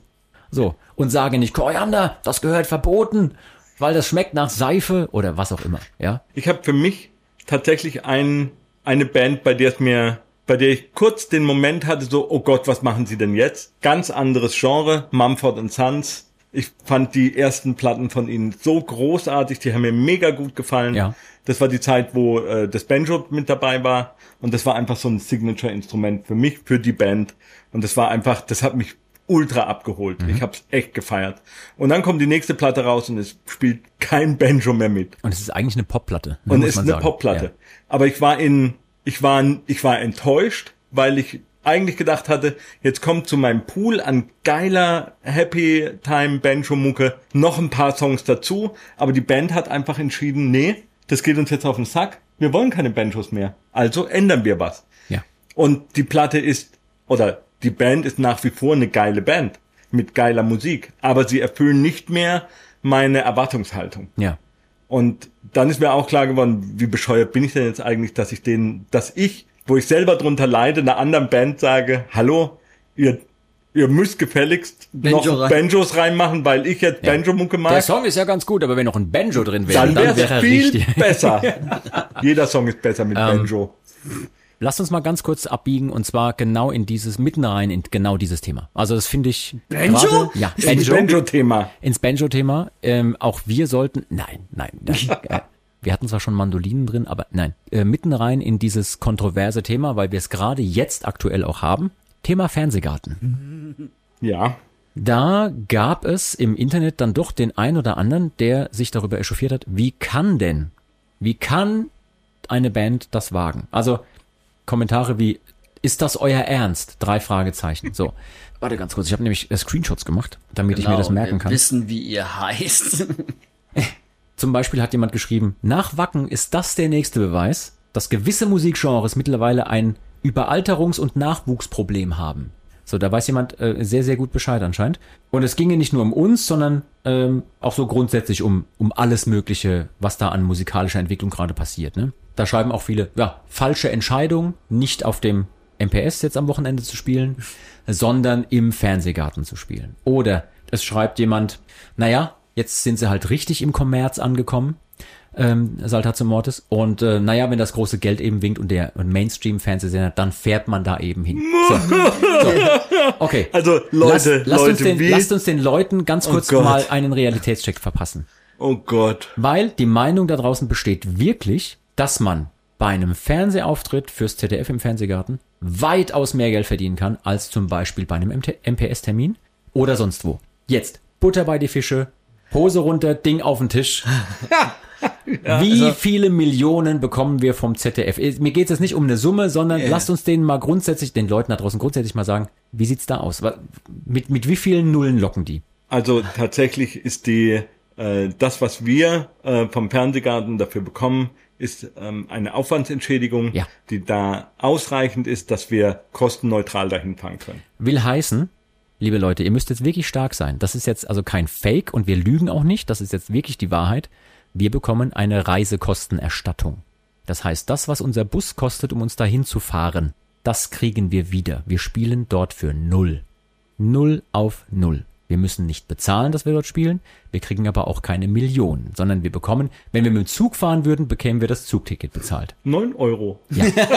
Ganz genau. So, und da müsst ihr jetzt alle da draußen wirklich sehr stark sein, aber mir war es wichtig, dass wir das mal ansprechen, weil da draußen kursieren ganz kuriose Zahlen und auch Vorstellungen. Ja, Wunschdenken. Einfach das, das äh, Fantasie Weil's ja- und Wunschdenken am Weil es Start. ja irgendwie auch dann so gerade so ins Weltbild passt. Ja, das so, genau. ja, ja klar, da kriegt man natürlich viel mehr Kohle, weil es ja öffentlich-rechtlich und deshalb machen sie das natürlich, weil sie ja nur geldgeile Schweine sind. Genau, wir sind also offensichtlich entweder blöd, weil wir das für so wenig machen, oder dann doch nicht so geldgeil, vielleicht, ne? So, warum fahren wir dahin? Also, Warum geht Saltatio Mortis zum Fernsehgarten? wir werden dort ein Lied spielen oder haben dann ein Lied gespielt Ja. jetzt, weil das ist ja ein Podcast der Vergangenheit dann, der Zukunft. Wir zeichnen ja gerade auf. Genau, wir zeichnen gerade auf. Äh, morgen werden wir ein Lied spielen, Nie allein. Und Nie allein ist für uns ein wichtiges Thema. Da geht es um Menschen und um Gemeinschaft.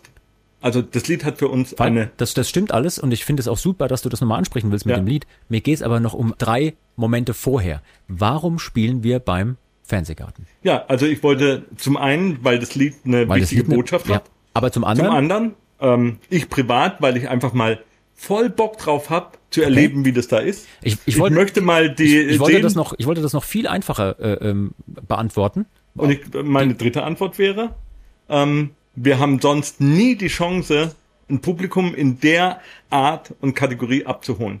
Ja, Für mich ist an erster Stelle, um das, glaube ich, ein bisschen ähm, einfach zu machen, weil wir Bock drauf haben. Also, Ja, wir möchten unsere Erfahrungen damit machen, wie es ist, da zu spielen. ja, Und dann, weil vorher können wir uns kein Urteil erlauben, richtig. wie das da ist. Und, ich möchte und was gerne, für- ich möchte gerne noch einen Punkt vorher anfangen. Ach so, noch weiter. Noch Jetzt bin ich weiter aber mal gespannt. Ja. Wisst ihr, wisst ihr warum? Wir spielen dort, weil die uns eingeladen haben. auch das, Und wir haben nicht Nein gesagt. Irgendjemand, irgendjemand hat bei sich, äh, hat sich bei uns gemeldet und hat gefragt, wir hätten gern Saltatio Mortis für unsere Veranstaltung. So. Und da fängt für mich der erste Punkt nämlich an. Wem sagen wir denn rigoros, ne, bei euch spielen wir nicht? Ist es der Veranstalter aus Mainz, der fürs ZDF etwas bucht und uns einlädt, weil er uns gerne bei so einer Veranstaltung dabei haben würde? Ist es ein ein Mittelalterveranstalter, dem wir dann irgendwann sagen, nee, bei dir spielen wir nicht? Oder ist es das Rockfestival? Weil wenn es nach, äh, frag mal 100 Leute, du kriegst wahrscheinlich 103 verschiedene Antworten. Ja. Liebe Leute, wir kommen dorthin, wo man uns einlädt und wo die Bedingungen auch sinnvoll sind. Ne? Also jetzt bei einer Gartenparty aufzutreten ist zwar schön und gut, aber ist vielleicht nicht ganz so sinnvoll, ähm, im Schrebergarten aufzutreten. Aber wenn uns jemand anfragt für eine Veranstaltung, wo wir dann auch selber im zweiten Schritt sagen, darauf hätten wir Bock. Und dann im dritten Schritt sagen, und wenn wir damit noch was Interessantes machen können, zum Beispiel ein Publikum erreichen, was wir sonst nicht erreichen würden, einen Song spielen, der uns mit seiner tieferen Bedeutung wirklich auch wichtig ist, am Herzen liegt, dann sind das für mich drei Punkte, wo ich sage, Wahnsinn, ja gerne, auf jeden Fall. Und dann ist, muss man ja auch ehrlich sagen, dann ist die Gage eigentlich zweitrangig. zweitrangig. Ganz genau. Und das passt auch sehr gut zu dem Thema, was wir vorher hatten. Warum, selbst wenn es jetzt so wäre, dass da nur Rentner sitzen, was ja aber auch gar nicht so ist. Weil es ist eine Rock-Version. Die Ja. wollen den Rockgarten machen, schon zum wiederholten Male, ja? Ähm, warum sollte man denn Leute ausgrenzen, wem man seine Musik präsentiert? Also Ganz genau. Nee, nee, da sind Leute, denen möchte ich das nicht spielen. Das ist, sie sind nicht wert, Genau. de, deine Kunst mitzubekommen. Was für eine arrogante Scheiße ist. Das finde ich, ne, das finde ich nicht nur arrogant, das finde ich extrem schwierig. Ja. Das finde ich in, in so vielerlei Hinsicht schwierig. Wenn ich sage, nee, der, äh, wollen wir dann äh, Gesichtskontrolle machen in Zukunft bei den äh, Konzerten? T- Muss man dann die richtigen Schuhe tragen? Nee, ich finde, wir sind gerade nicht so wie jetzt, ich sag mal, eine Mainstream-Disco, wo der Türsteher vorne sagt, mit den Schuhen kommst du hier nicht rein. Du kommst hier nicht rein. Ja, sondern ich möchte, dass jeder, der das will, unsere Musik hören kann, zu unseren Konzerten kommen kann und mit uns feiern kann. Wenn er ein, wenn er ein Bedürfnis hat, das zu machen, wenn er ein friedlicher Typ ist, der jetzt nicht jemanden aufmischen will oder sonst irgendwas, dann soll der bei uns sich wohlfühlen. Dann hat er bei uns einen sicheren Hafen und ich finde, auch eine Fernsehsendung wie der Fernsehgarten, ob das jetzt der Rockgarten genannt wird oder was auch immer, ist mir scheißegal, hat verdient, dass wir dort einfach hingehen und sagen, liebe Leute, hiermit seid ihr herzlich eingeladen. Wenn ihr in unserer Musik etwas findet, was euch was gibt, kommt zu uns. Bei uns ist Platz. Und äh, liebe Leute da draußen, vielleicht erinnert euch mal, irgendwann gab es eine Situation, wo ihr die Musik von Saltatio Mortis für euch entdeckt habt und gemerkt habt, da ist was drin, das gibt mir was. Das will ich hören, da will ich hin. Und vielleicht geht's ganz, ganz vielen Leuten so, die wir bisher noch gar nicht erreicht haben. Und dafür ist so ein Format, wo wir sicher sind, da werden uns viele Leute sehen, die von uns noch nie gehört haben, eigentlich der perfekte Punkt, an dem, an dem wir gerne anknüpfen wollen. Es gibt noch eine, eine ganz, ganz private, ganz eigene Beobachtung von mir. Ich habe meiner Mama und meiner Schwiegermama erzählt, hey, da schaltet den Fernseher ein, wir spielen im Fernsehgarten. Sonntag 12 bis 14 Uhr. Ich weiß nicht um wie viel Uhr, schaltet ein. Und auf einmal gingen durch beide Damen leuchtende Augen und sie sagen, sie haben, sie hatten richtig Spaß dran, dass wir die Chance haben, im Fernsehgarten zu sein. Und liebe Leute, wenn's meiner, wenn ich meiner Mama einen Gefallen tun kann und meiner lieben Schwiegermama auch, dann ist mir das alles wert und ihr könnt sagen, was ihr wollt. Ihr könnt kommentieren, was ihr wollt, es ist mir scheißegal. Echt. Für dieses Leuchten in diesen Augen, in dem Moment, mega. Ich meine, klar, ähm, wir, wir, äh, wir wissen auch und uns ist wirklich bewusst, dass die Kommentare auf den sozialen Medien nicht das widerspiegeln, was die breite Masse immer denkt, sondern die, die am lautesten schreien, die nimmt man eben dann auch am meisten wahr. Aber das ist ja durchaus trotzdem so, dass man sich hier und da Gedanken macht. Nur, ich finde das halt wirklich schwierig, ne? Total. Und ja, auch die Kommentarspalten von Social Media, die kann man bewusst ignorieren. Was mich da äh, richtig geärgert hat, war auch, dass ähm, Online-Portale, also auch äh, Magazine, so abwertend darüber gesprochen haben. Ähm, dass für die vollkommen klar war, dass das ja nur peinlich werden kann und die Moderator irgendwie Blödsinn redet und komische Sachen trägt. So, wie, also, das hat mich richtig Wollen, wollen wir uns darüber, also jetzt mal ohne Witz, will man sich darüber ähm, mokieren, lustig machen, Ja. dass irgendjemand komische Klamotten trägt? Ich meine, wie lange, wie lange laufen, Ja. laufen wir denn schon dagegen Sturm, dass man uns abwertet oder verurteilt, weil wir zum Beispiel gerne schwarze Klamotten oder sonst irgendwelche Dinge tragen? Da muss man sich doch mal reinversetzen, dass, dass die Metal-Szene dann sagt, ja, das sind nur so komische Leute und die Moderatorin trägt so komische Klamotten. Ja. Jetzt, wie, wie, wie skurril ist das denn? Ja, also einfach so null Prozent selbst, selbstreflektiert. So, wir wollen immer, dass, dass wir mit unseren Nietenarmbändern und so akzeptiert werden oder mit, mit bunten Haaren, Iro und hast du nicht gesehen. Und aber die darf nicht anziehen, was sie will, weil's, Weil sieht ja albern aus. Ja, weil sie Ja. albern aus. Oder weil sie, weil sie meint, dass sie sich dem anpassen muss, aber vielleicht hat sie einfach Bock darauf, das anzuziehen. Ähm, lass uns mal noch kurz ein kleines Fässchen noch aufmachen, ein ganz, ganz kleines. Aber wäre mir wichtig, dass wir das noch kurz ansprechen. Dann gibt es zum Beispiel, naja, die können ja, also gibt es den Kommentar, naja, die können ja da spielen, aber hoffentlich spielen die live, weil Playback geht ja gar nicht. Und ähm, wir hatten es in unserer Radioshow auch schon mal angesprochen, aber ähm, vielleicht können wir das an der Stelle noch mal ein bisschen ausführlicher den Leuten erklären. Im Fernsehen wird in 99 Prozent der Fälle Playback gespielt. Es gibt Sendungen, in denen das nicht passiert, aber diese Sendungen sind da explizit darauf ausgelegt, dass auch Live-Musik dann passieren kann. Warum ist das so? Vielleicht können wir es den Menschen ein bisschen erklären, weil ähm, ich mache da auch gar keinen Vorwurf draus, aber viele wissen das nicht, warum Ja. das so ist. So, vielleicht können wir ganz kurz den Leuten erklären, warum im Fernsehen eigentlich fast immer Playback performt wird, anstatt live zu spielen. Ich könnte darauf eingehen, was du gerade gesagt hast, dass es äh, Fernsehsendungen gibt, die darauf ausgelegt sind. Das ist dann eine Fernsehshow und da gibt es ein, maximal zwei musikalische Acts, Ja. die, was weiß ich, irgendwo hinter ähm, hinter einer Wand dann versteckt sind, dann geht die Wand auf und dann spielen sie da. Die haben natürlich vor der Show einen Soundcheck gemacht und das ganze äh, Setup bleibt nach dem Soundcheck da stehen Ja. und es braucht keine weitere Vorbereitung, weil die sofort loslegen können. Jetzt so Sendungen wie Fernsehgarten zum Beispiel, wo,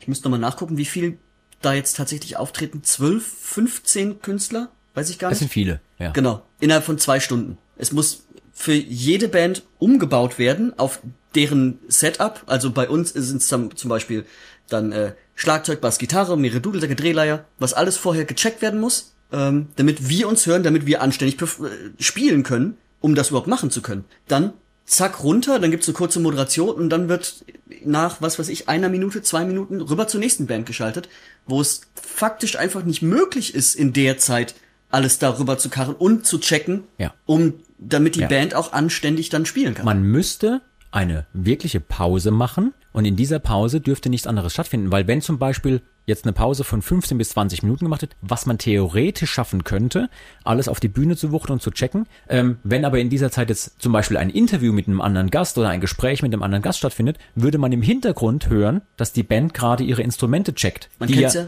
ausprobiert werden müssen. ne? Man Man- kennt es ja sogar vom Festival, auch vom Ganz Wacken, genau. wenn beide Bühnen nebeneinander sind. Und auf der einen Bühne ist gerade der Monsteralarm ultra laut, hört man trotzdem von der anderen Bühne, die direkt nebendran ist, und das ist dann aber trotzdem ultra laut und weiter weg als jetzt im Fernsehgarten zum Beispiel, hört man trotzdem den Soundcheck. Ja, ab und zu hört man mal eine Trommel oder eine Gitarre, die angespielt wird, oder die Band, die das, ähm, die den Aufbau gerade macht, hat das komplette Konzert der anderen Band auf der Gegenbühne Zeit, dreiviertel Stunde, Stunde, um aufzubauen.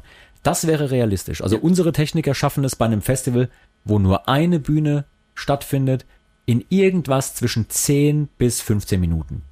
Maximum. Also das ist aber wirklich so, dass wir mehrere Helfer am Start haben, die wir normal, normalerweise dann nicht hätten. Und die haben wirklich zehn Minuten Vollalarm und dann ist alles trotzdem vorbereitet mit Pulten, also Mischpulten, die digital sind, wo alles abgespeichert ist. Und selbst dann, liebe Leute, ist der Sound nicht optimal für die ersten zwei, drei Songs, weil der Techniker vorne muss ja erst dann einstellen, wie der Sound ist.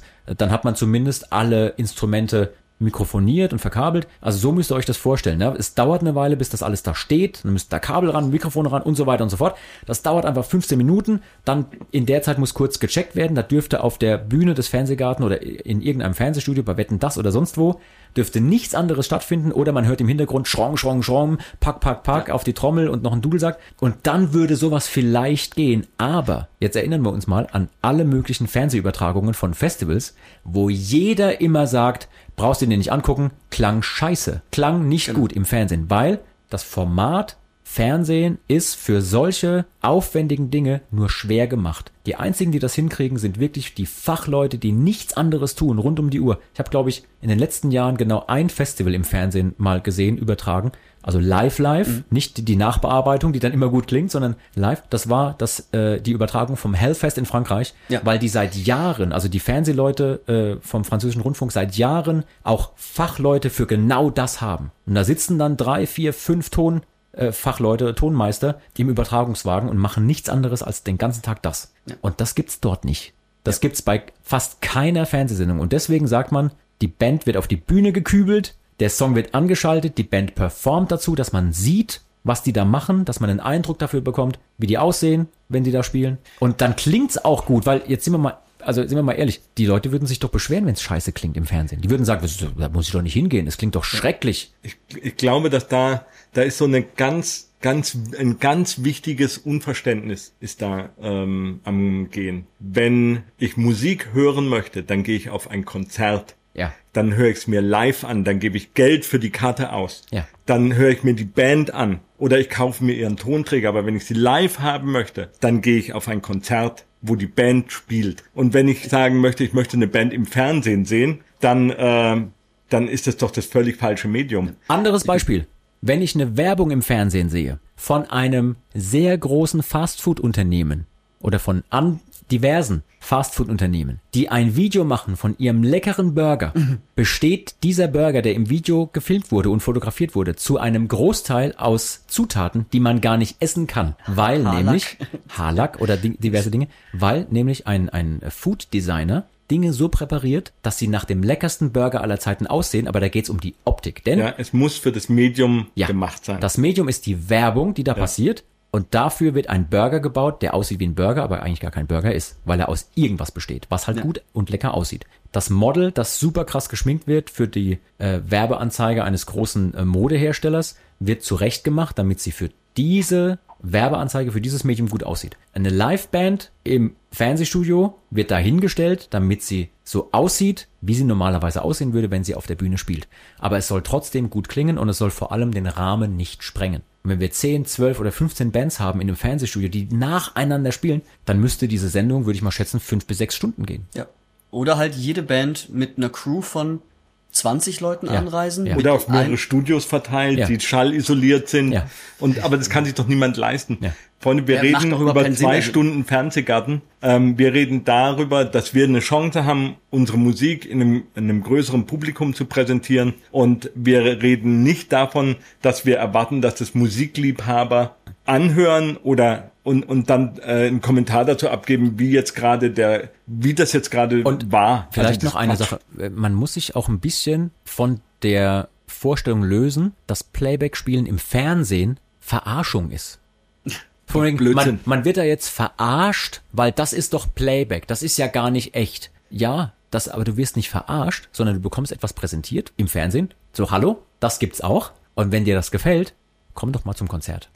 Ja, genau. Hör Und dir mal das unsere, genau. hör dir mal die Platte an. Danke. Komm doch mal zu, du machst eine Präsentationsplattform äh, Ja. äh, sozusagen auf, in der du zeigen kannst, hallo, das gibt's auch. Wenn's was für dich ist, komm vorbei, hörst dir an. Wenn's nichts für dich ist, tu's nicht. Ja. Dann lass die anderen hingehen, ohne ihnen zu sagen, das ist doch scheiße, wie kannst du da hingehen, wie kann man sich nur so, also auch die Frage, wie kann man sich nur sowas antun? antun. Ja, genau. Und ich habe auch die Frage gelesen, ähm, könnt ihr das überhaupt? Also es ehrt mich natürlich auch als als Musiker, so dass man, ja, könnt ihr das überhaupt? Aber vielleicht müssen wir da auch mal so eine Erwartungshaltung zerstören bei Musikvideos. Wenn man Musikvideos dreht. Dreht, genau. Wenn wir die drehen, dann haben wir da auch nicht selber gespielt. Also im Studio haben wir natürlich selber gespielt. Klar. Der Song ist fertig produziert. Wir haben den selber aufgenommen, haben den abgemischt. Das waren alles wir, das war alles echt. Und dann wird nur noch das Bild dazu gedreht. Also den Sound, den man hört. spielen beim, schon beim Video. die wir spielen Dinge- schon echt. Klar, wir spielen das echt, Aber aber- der Sound, den man hört, ist der aus der perfekten Studioproduktion, die wir vorher gemacht haben. Und nicht nachts auf einer eiskalten, zugefrorenen Wiese im Schwarzwald off. In der Pfalz, Entschuldigung. Oder von einem, was überhaupt nicht klingt. Das oder von einem. Flugzeughanger äh, Genau. irgendwo mitten in der Nacht unter strömendem Regen. Genau. Ja? Weil auch da ist es ja wieder, auch wieder im Regen, ähm, da, da müsste dann ja wieder auch so viel Technik aufgebaut werden, dass wir uns selber hören, alle miteinander, Und dann damit wir gut miteinander Bild. spielen könnten. Und dann sieht's auch wieder kacke Ja, aus, weil wenn das da ewig Ziel- viele Monitorboxen Das rumstehen. Ziel bei einem Videodreh sind gute Bilder. Das Und das gilt Ziel auch fürs Fernsehen. Das Ja, genau. Fernsehen möchte auch gute Ja. Bilder haben ähm, und es darf im Fernsehen, also wenn man Live-Konzerte kennt und Live-Shows kennt, da passiert vielleicht, da ist der erste Song vielleicht nicht unbedingt der allergeilste, weil der Mischer gerade noch checkt, oh, jetzt habe ich Publikum im Saal, oh, jetzt muss ich meinen Sound noch ein Ja. bisschen ändern. Ja. Und wir haben da nur einen Song. Wir spielen da nur drei Minuten zwanzig. Ja. In der Zeit kann so, also da muss alles auf dem Punkt stimmen und das kann man sich im Fernsehen leider nicht leisten. Und es ist eine Live-Sendung. keine Fehler Es ist eine. Live-Sendung. Jetzt stellt euch mal vor, bei einer Live-Sendung, da gehen Dinge schief und du hast genau einen Versuch. So, indem du da deine drei Minuten spielst. So, Ja. also, liebe Leute, ähm, versucht euch da so ein bisschen reinzuversetzen. Das Medium macht die Voraussetzungen Ja. klar. Das Medium Studioproduktion macht klar, dass wir zum Beispiel 50 Gitarren hintereinander einspielen können und 20 Dudelsäcke, wenn wir das wollen.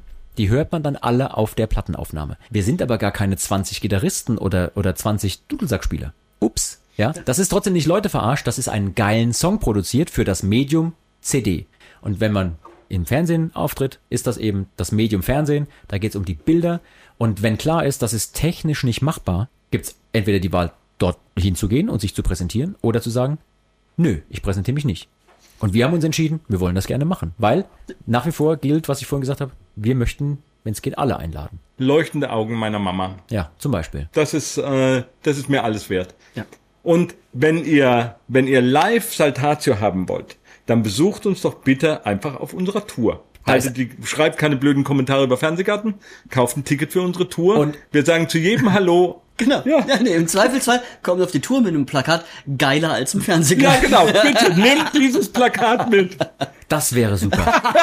Ich stelle mir vor, dass in der Halle mehrere so, ey, geiler als im Fernsehgarten. Oder genauso geil wie im Fernsehgarten oder sogar fast so geil wie im Fast so Fernsehgarten. geil, weil ich habe gerade einen Verspieler Ich habe gehört. gerade für Spieler gehört, genau, genau. Ähm, also, ähm, vielleicht konnten wir, also das war richtig klasse, das habt ihr gut erklärt.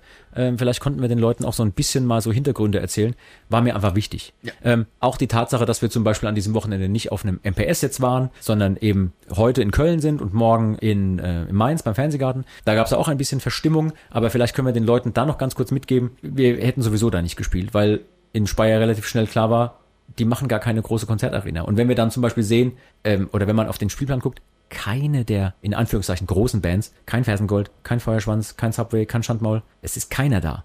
So, und nicht, Kein Mr. Hurley. genau, Ja. wir haben nicht abgesagt, weil wir auf dem Fernsehgarten spielen, sondern uns wurde abgesagt. Ähm, Wir wurden nicht mehr angefragt. Wir wurden nicht mehr angefragt. Genau. Also hier auch, wo wir gefragt werden, ob wir hinkommen wollen, wir kommen wir natürlich. gerne Ja, hin. Das MPS hat uns an diesem Wochenende nicht gebucht. Liebe Leute, wir haben nicht abgesagt, weil wir gerne Kommerzschweine im Fernsehen sein wollen, ja, sondern also ich, ich hätte, also jetzt mal ganz im Ernst. du wärst hätte, gerne Kommerzschwein gewesen. Nein, Also ja, auch, nein, Quatsch. Ich hätte super gerne in Speyer gespielt, weil Speyer, genau zu diesem MPS habe ich einen ganz persönlichen, ganz persönliches, sehr inniges Verhältnis. Ja. Dass man gerade Das ist 20 mir Minuten wirklich- hinfahren kannst mit dem Auto. Nein, das ist mir wirklich wichtig. Ja. In Speyer auf dem MPS habe ich meine wundervolle Frau kennengelernt. Da habe ich ihr einen Heiratsantrag gemacht an der gleichen Stelle. Das ist für mich ein so wichtig, da wieder zu sein. Ja. Und ich wäre sehr gerne dort gewesen. Ja. Deswegen Also- finde ich das so, ist das schon fast schmerzhaft, wenn mir jemand vorwirft, ich hätte, wäre da nicht gern hingegangen. Was soll denn das ihr? oder so von wegen, ja, jetzt haben sie es, Entschuldigung. jetzt haben sie es jetzt alle beleidigt, Piep.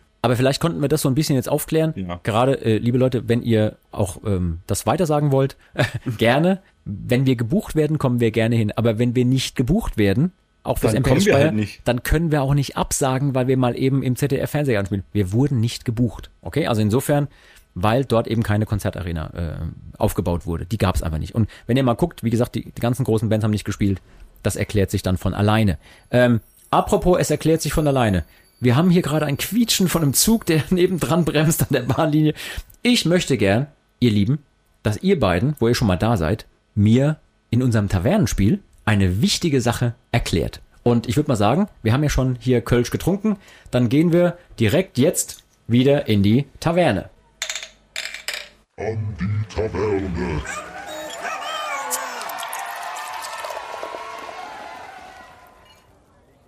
Wir bekommen jetzt unbenutzte Korken. Ja, und ich bekomme auch was. Ich bekomme sowas. So. Willkommen in unserer Taverne. Oh Gott, mir hilft schon wieder alles, wenn ich nur das Ding zwischen den Zähnen habe. Auch ein guter Titel. Auch ein guter Titel für das Heimvideo. So.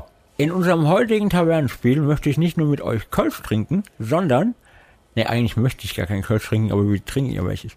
Ähm, ich möchte auch mit euch eine Sache klären, die ein, die ein bisschen, die ein bisschen echtes Wissen wieder vermittelt für die Leute da draußen, die uns zuhören. Und zwar möchte ich von euch beiden, dass ihr mir auf besonders kreative Weise erklärt, was bedeutet denn das Sprichwort und woher kommt es, eine Marotte haben? Ich weiß es, ich weiß es. Echt? Ja. Kannst du erklären, Okay, was dann- es bedeutet? Warte. Bedeu Soll ich erstmal, vielleicht- erstmal die Bedeutung bitte. Also, Okay, die Bedeutung. Ich, ich weil, gehe weil jetzt- bevor du nachher das Richtige sagst, kann ich vielleicht mein Okay. Ding erklären. Also ich, äh, ich habe mein Wissen um die Marotte vom, äh, von einem sehr guten Freund von uns, vom Narrenkai. Das, Dann, ja. dann, dann stopp. Vielleicht stimmt's dann, aber dann hören wir erstmal Ludwigs Erklärung an. Ja. Ja. Das kommt nämlich aus dem Italienischen. Ja. Ähm, und hängt damit zusammen, dass es in Italien eine sehr unansehnliche Art des Tanzes gab. Ui. Und, Ui. Ja. Und die, Ui. ah, guck mal hier, das ist doch, das ist doch eine Marotte. Marotte hier. Marotte. Ordentlich wo, man- wo man immer weggucken wollte, so, oh, das ist doch nicht schön, so könnt ihr doch nicht tanzen. Das ist die Marotte. Aha, und was, und was bedeutet es eigentlich, wenn ich jetzt als Redewendung sage, der hat aber eine ganz schöne Marotte? Marotte. Dass er, äh, Der ist ein schlechter Tänzer. nee, nee, das Marotte ist, äh, dass, äh, dass er eine fiese Angewohnheit hat, die er nicht abstellen kann. ja, ja, ja, okay. Und, Äh, und das ist halt, hm? Fall, kennst vielleicht du auch noch? verwandt mit La Rotta. Marotte, ah ja, Marotte, ja. Marotta. Marotta. Wir spielen die Marotta. Warum fällt uns das jetzt erst ein? Die Marotta. Ähm, ja, auf jeden Fall. ähm, die Erklärung, die ich für euch habe, Ich ist, höre dir weiter zu, ich gehe nur kurz pinkeln. Ja, gut. In der Taverne muss das ja, da muss das sein. Luzi geht tatsächlich jetzt pinkeln. Also ich versuche das jetzt Lass mal die Tür auf. zu erklären. Ja, lass die Tür auf in der Zeit. Die Narren tragen ein Narrenszepter. Oh, Und dieses Narrenszepter ist die sogenannte Marotte. Das ist die Marotte. Und wenn jemand eine Marotte hat, dann ist er sozusagen ein Narr. also das ist erstaunlich gut, ist aber noch nicht die vollständige Erklärung. Oha. Ja, wie gesagt, ich führe hier jetzt, äh, mir hat das ein Narr erzählt. Also von daher ähm, kann ich nicht auf äh, hundertprozentige, es ist ein, ein Zepter. Also, du liegst da sehr, ah, Alter, ich kann so nicht erklären. Du liegst da sehr richtig, lieber. Okay, das war das L. Das äh, liquide L. Das liquide L. Luzi, das liquide L. Du hast wirklich die Tür aufgelassen, Mann. Also, okay. Die Erklärung, ähm, ähm, ihr dürft den Korken schon äh, noch im Mund lassen Ja, und äh, ja. das ist sehr gut. die Erklärung leider nicht mitgekriegt, weil ich habe so laut gestrollt. Narrenszepter. Okay. Das auch Also die Erklärung, äh, Luzi, du warst jetzt gerade weg, die Erklärung kannst du dann im fertigen Podcast nachhören. Ähm, das ist ähm, sehr, sehr richtig, was der Falk erklärt hat. Ich habe auch nichts anderes von dir erwartet. Du als, Danke. du als äh, Fachhistoriker, super. Ich höre also eben zu, wenn Narren reden. die, äh, Nein, du hörst mir nie zu. die Erklärung mit dem Narrenzepter ist auf jeden Fall sehr, sehr richtig. Aber leider erst der letzte Schritt Aha. der gesamten Erklärung und der Herkunft der, Okay, der Redewendung. Und auch, ich bin jetzt sehr, sehr froh, dass wir unserem Bildungsauftrag gerecht werden Ja. und ähm, den Leuten noch ein bisschen hier ähm, Informationen mitgeben können. So, kann man das mal so ein bisschen auf die Spitze treiben, dass wir mehr Wissen vermitteln, damit wir irgendwann in der Kategorie Wissenschaft oder so Oh ja, bitte, wir müssen wissen. Ja, ich finde, wir gehören, Kultur! wir gehören sowieso äh, schon zur, ähm, also Wissenschaft und Kultur ist sowieso unsere Kultur Kategorie. sind wir ja sowieso. Ja, sowieso. Also versteht sich von selbst. Ich habe auch keine Ahnung, warum das Goethe-Institut noch nicht bei uns angefragt hat. Ja, kann das, kann Ich das kann, ich kann da noch was zum Thema äh, Tanzen Spotify hier bitte auch mal von? La Marotta äh, zum Besten geben. Äh, nein. ähm, ich Schade. möchte, möchte an der Stelle ähm, kurz noch erklären, woher der Begriff Marotte kommt Ja. und warum es dann wirklich so, du hattest ja recht, etwas mit dem Narrenzepter zu tun hat. Und zwar, wir müssen ein bisschen weiter zurückgehen, also wirklich sehr weit zurück, um zu verstehen, wie sich dieser Begriff entwickelt hat. Und zwar, müsst ihr euch vorstellen, Josef und Maria, wirklich sehr früh, ja, also Maria, So ja, ja, Maria konnten als alleinstehende Frau und Mutter, die unter schwierigen Umständen ein Kind zur Welt bringt, war eine Geschichte, die bei dem normalen Volk da draußen, vor allem bei jungen Frauen, sehr gezündet hat. Weil man kann sich ja vorstellen, ne? also eine, eine junge Frau, die sich vorstellt, ich bin unter anderen in, in anderen Umständen und äh, du kannst übrigens den Korken rausnehmen, Ah, wenn du willst. Ja? danke. Danke. Bevor du hier äh, zugrunde gehst. Ähm, Ich mag's. das hat sich also, diese, diese Vorstellung davon, wow, Maria ist da ganz alleine auf sich gestellt, das hat gerade bei jungen Frauen zu sehr frühen Zeiten auch einfach Eindruck gemacht. Ja, das hat, konnten die sich sehr gut vorstellen, wie schwierig das war. Also hat man im volkstümlichen Bereich vor allem Maria sehr, sehr stark verehrt. So, und hat zum Beispiel nicht nur in den Kirchen oder in Kapellen Marienschreine gehabt oder ein Marienaltar, sondern eben auch in Privathäusern. Und in diesen Privathäusern hat man oft, in Häusern und Hütten, private kleine Marienstatuen aus Holz und für diese, äh, um dort Andachten abzuhalten, ja. Und ähm, vor allem auch in der Adventszeit. Und für diese Figürchen aus Holz hat sich so ein verniedlichender Kosename irgendwann entwickelt. Zuerst Mariol, Marion, aber auch Marionette oder Marotte.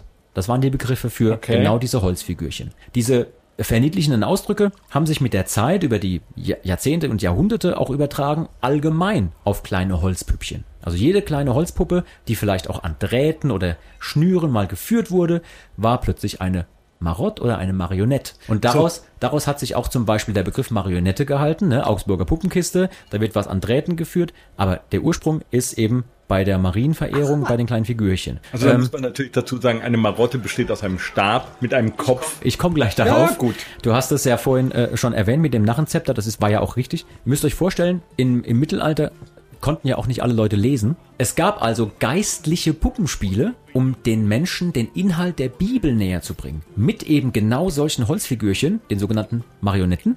Und irgendwann hat sich der Begriff Marott oder Marotte für dieses puppenhafte Narrenzepter durchgesetzt. Also man muss sich vorstellen, da hat, man hat einen Stab, der Narr hat einen Stab, obendrauf ist so ein entweder ein Holzgesicht oder ein Holzkopf und dafür gab es dann irgendwann, weil alle diese Holzpüppchen so hießen, den Begriff Marotte oder Marotte das Fra aus dem Französischen. Gibt es auch dann spätestens den Begriff Marotte für geistigen Spleen, weil man darauf sich bezogen hat, der Narr trägt sein Narrenzepter mit seinem komischen Ding so rum, genau wie der Typ, der so ein Spleen hat, so eine komische Angewohnheit, die er hat, die trägt er mit sich rum. Also wenn ich, wenn ich jetzt zum Beispiel jemanden kennen würde, der den Spleen hat, immer mit etwas, was er in der Hand hat, rumzuklappern, während er vor einem lauten Mikrofon sitzt. Fällt euch da jemand ein? Ich weiß nicht, von wem du sprichst. Ja, also ein, ein Spleen, eine Angewohnheit, wo andere sagen, ja, das ist schon so ein bisschen narrenmäßig, der trägt das vor sich her wie ein Narrenzepter. Daher bekommt der Begriff seine Bedeutung. Ich würde da vielleicht noch äh, gern ergänzen. In der, der, warum ist das ein Kopf auf diesem Zepter? Ja. Weil der Narr mit diesem Zepter, mit diesem Narrenkopf in Interaktion treten kann. Er kann sich mit ihm unterhalten. Er kann wie ein Bauchredner den Kopf Dinge sagen lassen, die er selber nicht gesagt hat. Also ich würde es ja nicht sagen, aber, Aber der. hier, Ja. und dann kommt vielleicht eine Bauchrede. Dann sagt er was, was vielleicht auch in Richtung der, der Herrschenden, des Genau, Adels das gerichtet unbequem ist. Mensch, das kannst du doch nicht es hat- sagen. Wie, du sagst hier, hier, was weiß ich, Cum-Ex. Gibt's nicht, ich kann mich nicht erinnern. Was sagst du da?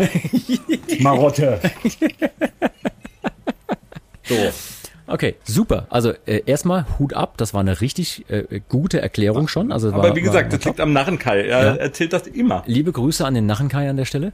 Und äh, jetzt haben wir wieder was gelernt und wissen, woher der Begriff Marotte wirklich stammt. Ja, also, wenn ihr da draußen, liebe Leute, mal wieder Lust habt, euch eine eigene Marotte zuzulegen und ein bisschen äh, Mittelalter-Rock-Stream zu hören, dann ist der sogenannte Mittelalter-Rock-Stream bei Radio Bob genau das Richtige für euch. Dort könnt ihr selber nachenhaft durch euer Wohnzimmer tanzen oder auch im Auto, auf der Autobahn, sei es im Stau oder auch nicht.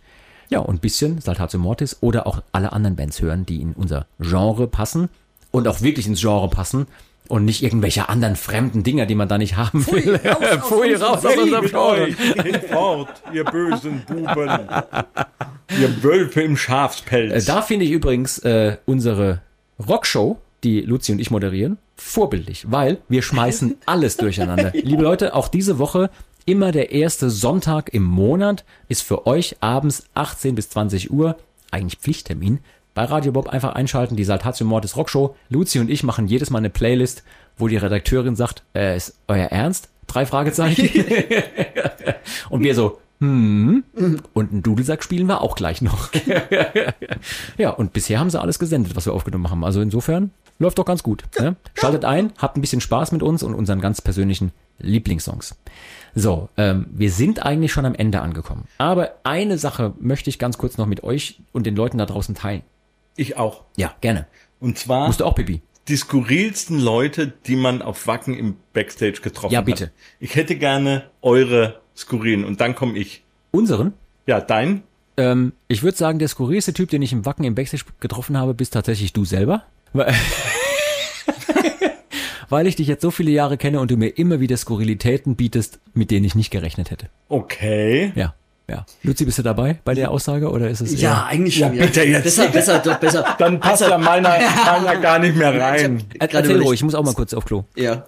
Ich muss, ich glaube, ich weiß nicht, ob du dabei warst, aber diese, diese komische Persönlichkeit, die während dem, während Hämatom ein Interview gegeben hat, da den nackten Arsch entgegengestreckt hat. Die habe ich nur gesehen, so. weil sie sich Gespiegelt im hat. Fenster Im gespiegelt Fenster hat. gespiegelt hat. Ich glaube, Ja. das war dein Popo. gewesen. Ja, okay, vielleicht war es mein Ja, Hintern. also d- das, der Jean meint, also ich bin die merkwürdigste, also nein, nicht merkwürdigste, sondern die, die außergewöhnlichste oder skurrilste oder wie auch immer, was Ja. man da nicht erwartet hätte. Weißt du, was ich, ähm, das hat mich sehr erstaunt, weil ich dachte, das war halt so, ein, so eine, so eine Übersprungshandlung. Ich habe die im, im Interview gesehen, dass ich dachte, ich muss den, Übersprungshandlung? ja, ja, ich muss denen dringend meinen Hintern zeigen. Okay. Das Problem ist aber, worüber ich gar nicht nachgedacht habe, Dass das gefilmt wird? Nee, aber dass es auf jeden Fall weitergetragen wird, weil das war, die, die hatten, die Kollegen von Hämatom hatten da gerade ein Interview, aber nicht mit Radio Bob. Aber die Kollegen von Radio Bob haben mich drauf angesprochen.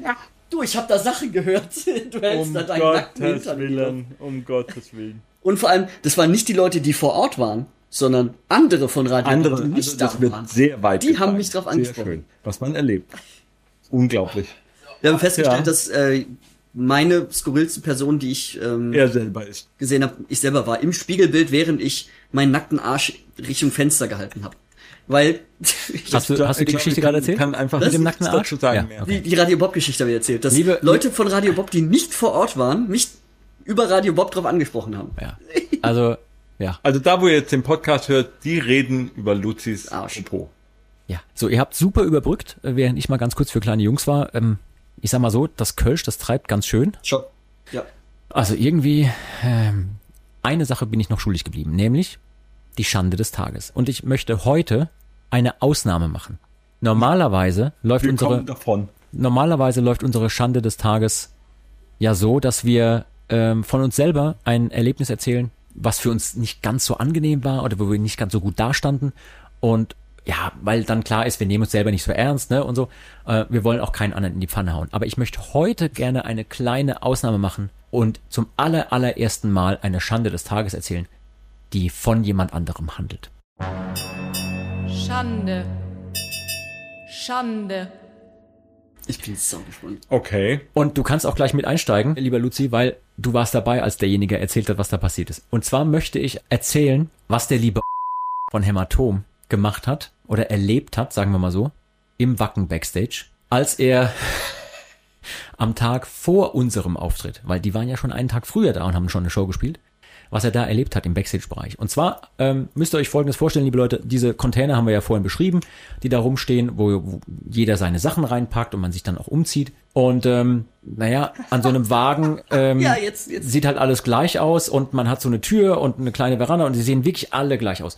Und man hat vielleicht am Abend zuvor vielleicht ein oder andere Getränk noch getrunken und kommt dann, man zieht sich um oder versucht es gerade und merkt dann, oh, ich muss mal kurz auf Klo und hat sich mit dem Kollegen unterhalten und dann geht man wieder in den Wagen rein, geht auf Klo, zieht sich um, zieht sich aus, sucht seine Sachen und der liebe von Hämatom merkte halt, verdammt, wo sind denn meine Sachen? Die hat jemand verlegt. Naja gut, gehe ich halt so kurz auf Klo und ging nur in Unterhose in diesen Backstage-Container rein, ging auf Klo, also auch nicht nur das kleine Geschäft, sondern es hat alles ein bisschen länger gedauert und dann ging er wieder raus und nahm sich noch ein Getränk, hat sich angezogen mit seinen Sachen, die er dabei hatte und merkte dann, Mensch, warum liegt denn hier so viel Schminkzeug rum? Das ist ja ganz komisch. Und überhaupt, wo sind denn die Sachen der anderen? Haben die denn schon aufgeräumt? Wo sind die denn schon hin? Das gibt's doch nicht.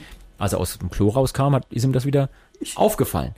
Und wie er sich da so ganz entspannt anzog, wurde ihm bewusst, dass er gerade in den Backstage-Container einer ganz anderen Band reingegangen ist, die nur aus Damen besteht, in Unterhose da reinmarschiert ist, erstmal ordentlich einen abgeseilt hat auf deren Klo, äh, richtiges Ei gelegt, um sich dann dort entspannt noch ein Bier zu nehmen und zu trinken und sich dann anzuziehen und dann festzustellen, Ich bin hier völlig verkehrt. ich bin gerade im äh, Backstage-Bereich von äh, und äh, zum Glück sind die gerade auf der Bühne und rocken und äh, dann hat er seine Sachen ganz schnell wieder zusammengerafft, Alter. äh, das Fenster aufgemacht in der Toilette und Oh Gott, das ist peinlich. Ja.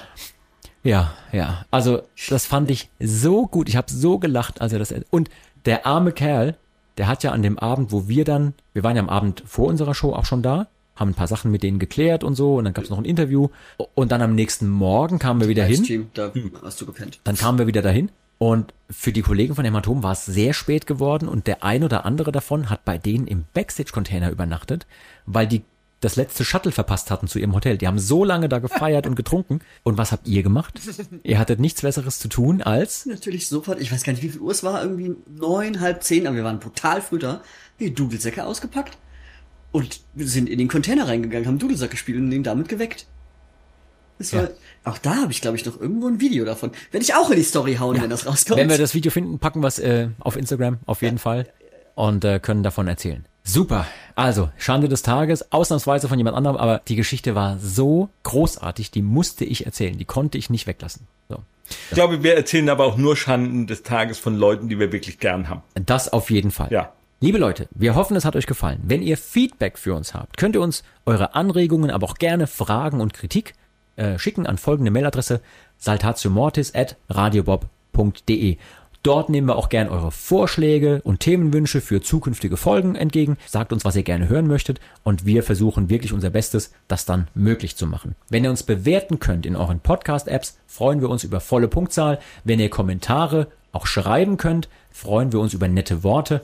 Ähm, empfehlt auch gerne diesen Podcast weiter an eure Freunde und äh, Verwandten. Haben die auch was Tolles, was sie hier hören können. Das vorletzte Wort gebührt wie immer meinen Gästen, in dem Falle Falk und Luzi da selbst. Hört, hört, Oheim, Oheim. Falk, hast du noch was? Ja, also tatsächlich, ich kann euch nur empfehlen, besucht Konzerte, geht auf Festivals, erlebt das, was da stattfindet. Wenn ihr euch nicht traut, auf ein Festival zu gehen, scheißegal, geht trotzdem hin. Ihr werdet so viele liebe, hilfsbereite, tolle Menschen kennenlernen, die und mit einem Sack voll Freunden nach Hause fahren wieder. Ähm, das ist wirklich ein Erlebnis auf einem Festival, gerade Wacken oder ähnliche große Festivals zu sein. Das ist einfach mega. Macht es bitte. Musik lebt davon, dass Leute auf Konzerte gehen. Dem ist nichts hinzuzufügen. Das war sehr schön. Super, sehr, sehr schönes Schlusswort. Ähm, wenn ihr die Gelegenheit habt, kauft auch gerne Tickets im Vorverkauf. Sind alle wirklich happy und wissen, dass ihre Veranstaltung stattfindet. Wir hatten es schon öfter davon, äh, gerade jetzt aktuell. Wir wissen, ihr habt mindestens 40 Tickets am Kühlschrank hängen, die ihr alle noch äh, benutzen müsst. Aber es ist wirklich, wirklich toll, wenn ihr das schafft, Tickets im Vorverkauf zu kaufen. Damit zeigt ihr nämlich auch sowohl den Bands als auch den Veranstaltern, dass Leute kommen werden und dass sie ihre Veranstaltung wirklich durchziehen können und nicht auf ihren Kosten sitzen bleiben. In diesem Sinne würde ich sagen, wir hatten eine tolle Folge. Wir waren in Wacken, wir waren im Fernsehgarten, wir haben Dinge getan und von Sachen erzählt, die andere getan haben. War eine schöne Folge heute. Mega. Vielen, vielen Dank, ihr beiden. Dankeschön. Hat mir Spaß gemacht. Liebe Grüße aus dem Backstage in Köln. Und ähm, Falk hat tatsächlich gerade ins Mikrofon Ich habe gerade ins Mikrofon, Ins Mikrofon gewunken. Das heißt, ich bin so ergriffen. Ja, ja. Ich bin einfach so ergriffen. Wir sagen Tschüss, bis zum nächsten Mal. Ciao. Ciao. Das glaubt einfach kein Mensch.